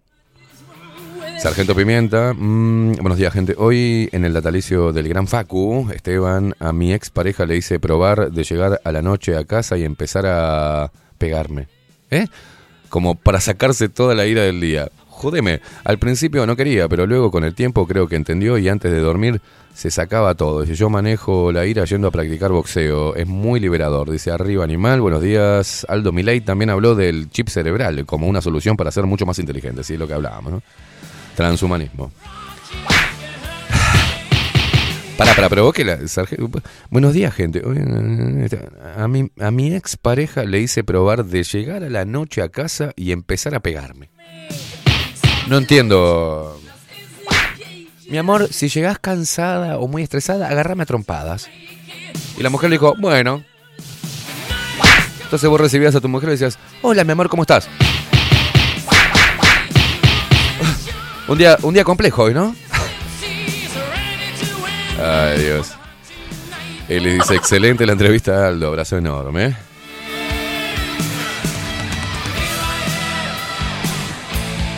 Nati, la duende del lago, dice, Milei sacude el avispero, pero no le creo nada. El político miente para lograr poder. Esta es su naturaleza, dice. Está en su naturaleza.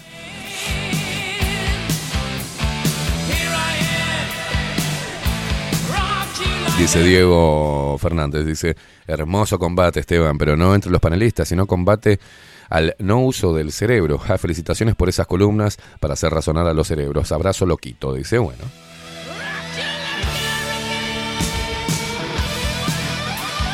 Milton dice, creo que Einstein dijo cuando le preguntaron si existía algo más rápido que la luz y respondió la estupidez del hombre.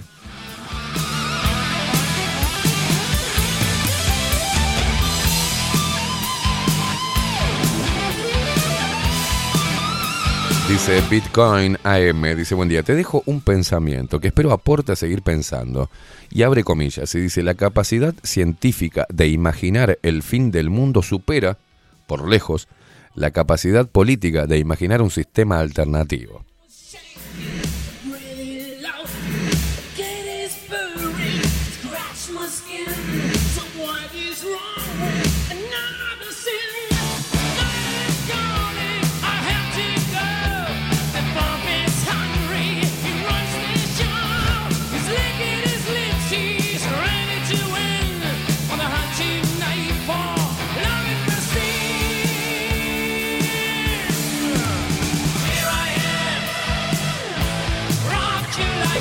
Pero Sargento Pimienta dice, jajaja, dice, en lugar de andar por la calle a las trompadas, venía a casa y hablando de lo que vivió en el día me agarraba de bolsa. Dice, no, eso no es bueno, Sargento. Muy buen día, excelente la columna, muy feliz cumple a Facu, saludos y abrazos desde Salto.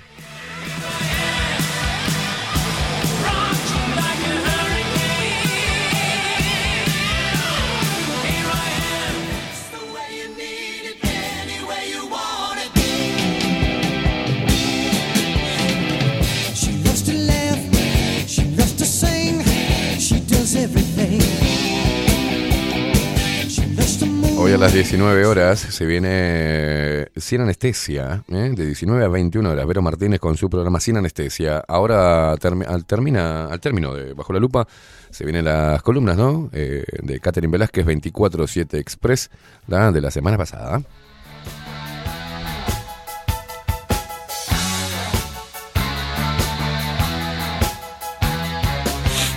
Estoy estoy congestionado, ¿eh? Se me nota en la voz. Me está costando respirar un poco. En el cumpleaños de Facu. Primer año ¿eh? al mando, porque justo coincide el primer día que operó Bajo la Lupa, fue el día de su cumpleaños del año pasado. Un añito en Bajo la Lupa Contenidos. Gracias, monstruo. Bienvenido a esta. Bienvenido de vuelta, ¿no? A esta, a esta familia loca.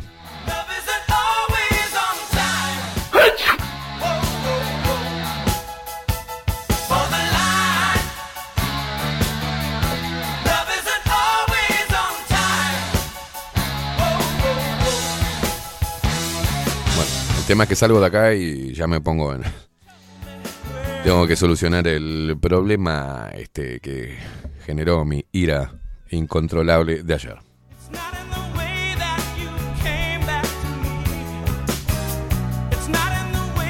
Y hoy hablábamos de la, de la irresponsabilidad, ¿no? Este, del de poco compromiso afectivo, de, de esto, ¿no? De esta decepción continua, del miedo a amar, del miedo a compartir, de, de- la ignorancia emocional que, hace, que lastima gente, que hay gente que se lastima a sí misma con ella, que dice, bueno, lo que pasa es que me auto boicoteo. No, deja de auto boicotearte porque en esa ca- caen varios, personas que te quieren o a las cuales le profesaste cariño y, y le hablaste de, un montón de huevadas que después te tiras por tierra de un sacudón. Y de- de- desde hace mucho tiempo, me, me- creo que de forma, para mí, ¿no? Dándome para adelante a mí mismo, eh, he intentado generarme un círculo afectivo de contención de gente, de gente buena, ¿viste? Eh, a veces el error es dejar entrar muy rápido a ese círculo, cosa que me estoy aprendiendo ahora, de que quizás deba poner eh, más pruebas antes de abrirle la puerta este, a, a este templo afectivo, ¿no? Porque tengo mis amigos, tengo, tengo gente que me quiere mucho y a la cual amo. Y, y bueno, pero la idea es que, que em- empieces, empieces a juntarte con buena gente, que te sume, que te contenga y que vos formes parte de ese círculo de sumar también a los demás, a tus afectos y de contenerlos, ¿no? Porque cuando uno contiene, contiene, contiene, contiene y cuando precisa no hay contención del otro lado, es gente que no vale la pena. Así nomás te digo. Es así, uno tiene que ser crudo con esto, ¿no? Eh, tiene que ser crudo. Para mí el amor no tiene limitaciones. El amor, el profesar amor no tiene limitaciones. No hay, no hay contrato ahí, no hay, no hay límite. Cuando uno ama y se aprende a amar, tiene que estar en todos los momentos. Tiene que estar en el momento que, esa persona se recibe o obtiene un logro eh, o, progresa. Y tiene que estar ahí en el funeral de un ser querido, de, de- ese ser amado que uno tiene, ¿no? Y tiene que estar en los peores momentos. Y tiene que estar siempre como un soldado dispuesto a, voy para ahí, estoy acá, vamos, vamos para allá, estoy contigo, ¿qué precisas? ¿Qué querés? ¿Qué te- ¿En qué te puedo ayudar? Bueno, esas son cosas que, uno tiene que estar a disposición siempre, de sus afectos, para saber ser la contención. Pero lo que pasa es que cuando uno es este, protector o, siempre está o, sabe qué hacer en momentos difíciles, uno genera hacia el afuera una autosuperación y una fortaleza que hace que los demás integrantes de ese círculo no entiendan, o sea, no, no sepan cómo manejar cuando, cuando uno está mal. ¿no? Como que les da miedo. Yo escuché de eso y digo, bueno, de- debo cambiar quizás algunos aspectos porque ya van varios de ese círculo que yo quiero mucho que me dicen, lo que pasa es que no sé cómo, no sé qué hacer cuando estás así. O, viste, prefiero dejarte solo. O, no sé por dónde entrarte, porque no creen que tienen el poder de sacarme de ahí. Y eso es un trabajo que deberán hacer cada uno, eh, cada uno individualmente. Pero si algo inteligente puedes hacer hoy, más que votar en Argentina mi ley, más que este, fijarte cómo van a ser las próximas elecciones acá, más que pasar todo el día en las redes sociales, más que evadir los problemas y caretearla, creo que lo más importante es juntarse con gente buena, ¿no? Y otra vez voy a leer algo, y con esto cerramos, así Facu se va a descansar con su familia. Primero, perdón, hablando de juntarse con gente buena, quiero leerle un mensaje muy especial que le llegó a, a Facu y que prometí leer. Eh, esto es de parte de, de tu, de tu pareja, de Alana, que me pone lo siguiente, que te lo lea, me pide. Eh, Facu, dice Alana, Facu es la persona más insoportablemente feliz que conozco. Y gracias a eso, mis días son insoportablemente felices.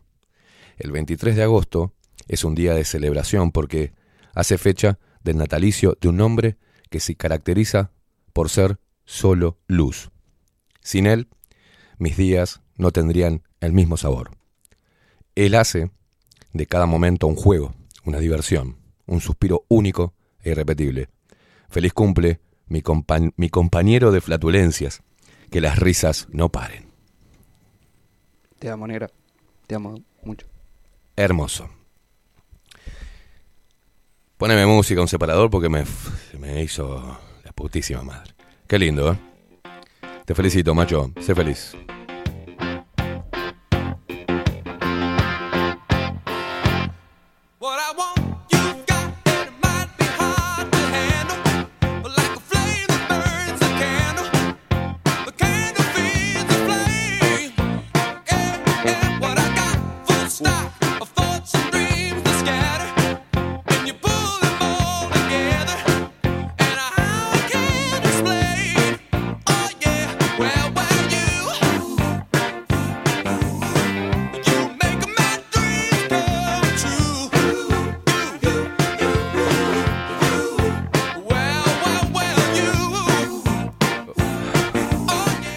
Creo que es uno de los mejores regalos que un hombre puede recibir. Así que le mando un abrazo enorme a Lana y gracias por hacerme una, una mandarina. Tengo un nudo de- del tamaño de una mandarina más o menos en la Me garganta. emociona a mí también. Eh, divina, divina. Cuida, cuiden eso, loco. Este, ese es el consejo que te doy hoy, macho, y lo sabés, ya te lo he dicho.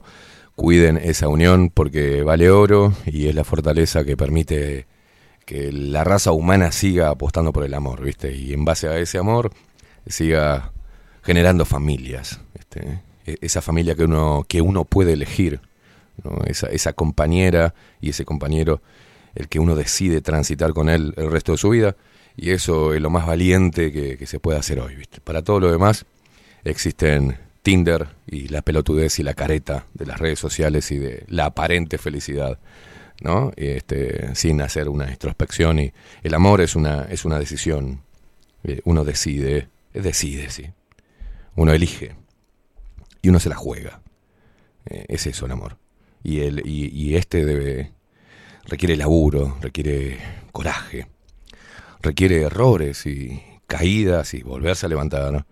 Requiere diálogo, requiere conversaciones incómodas, requiere jugársela, requiere dar tiempo, tiempo de calidad, requiere estar cuando uno lo necesite, cuando tu pareja lo necesite, requiere palabras dulces, palabras de aliento, palabras de elogio, requiere la palabra incómoda de marcar un error, de decirle acá estás mal, esto me lastima, requiere de inteligencia emocional. Y entonces, cuando veo una pareja que son tan jovencitos y hace tanto tiempo que están juntos y están formando su nicho y esa trinchera que no deja que ni las redes sociales ni la boludez de hoy se metan en el medio entre ustedes dos, hay que celebrarlo, ¿viste? Y mm, en este camino de, de, de convertirnos en, mejores seres humanos y pelear desde ahí, este, este, este texto, espero que, que te guste. Y con esto nos vamos, Facu. ¿Qué te parece? Así te liberamos y te vas a festejar con tu familia. Qué guacha de mierda. Qué guacha de mierda. Me complicó la última lectura.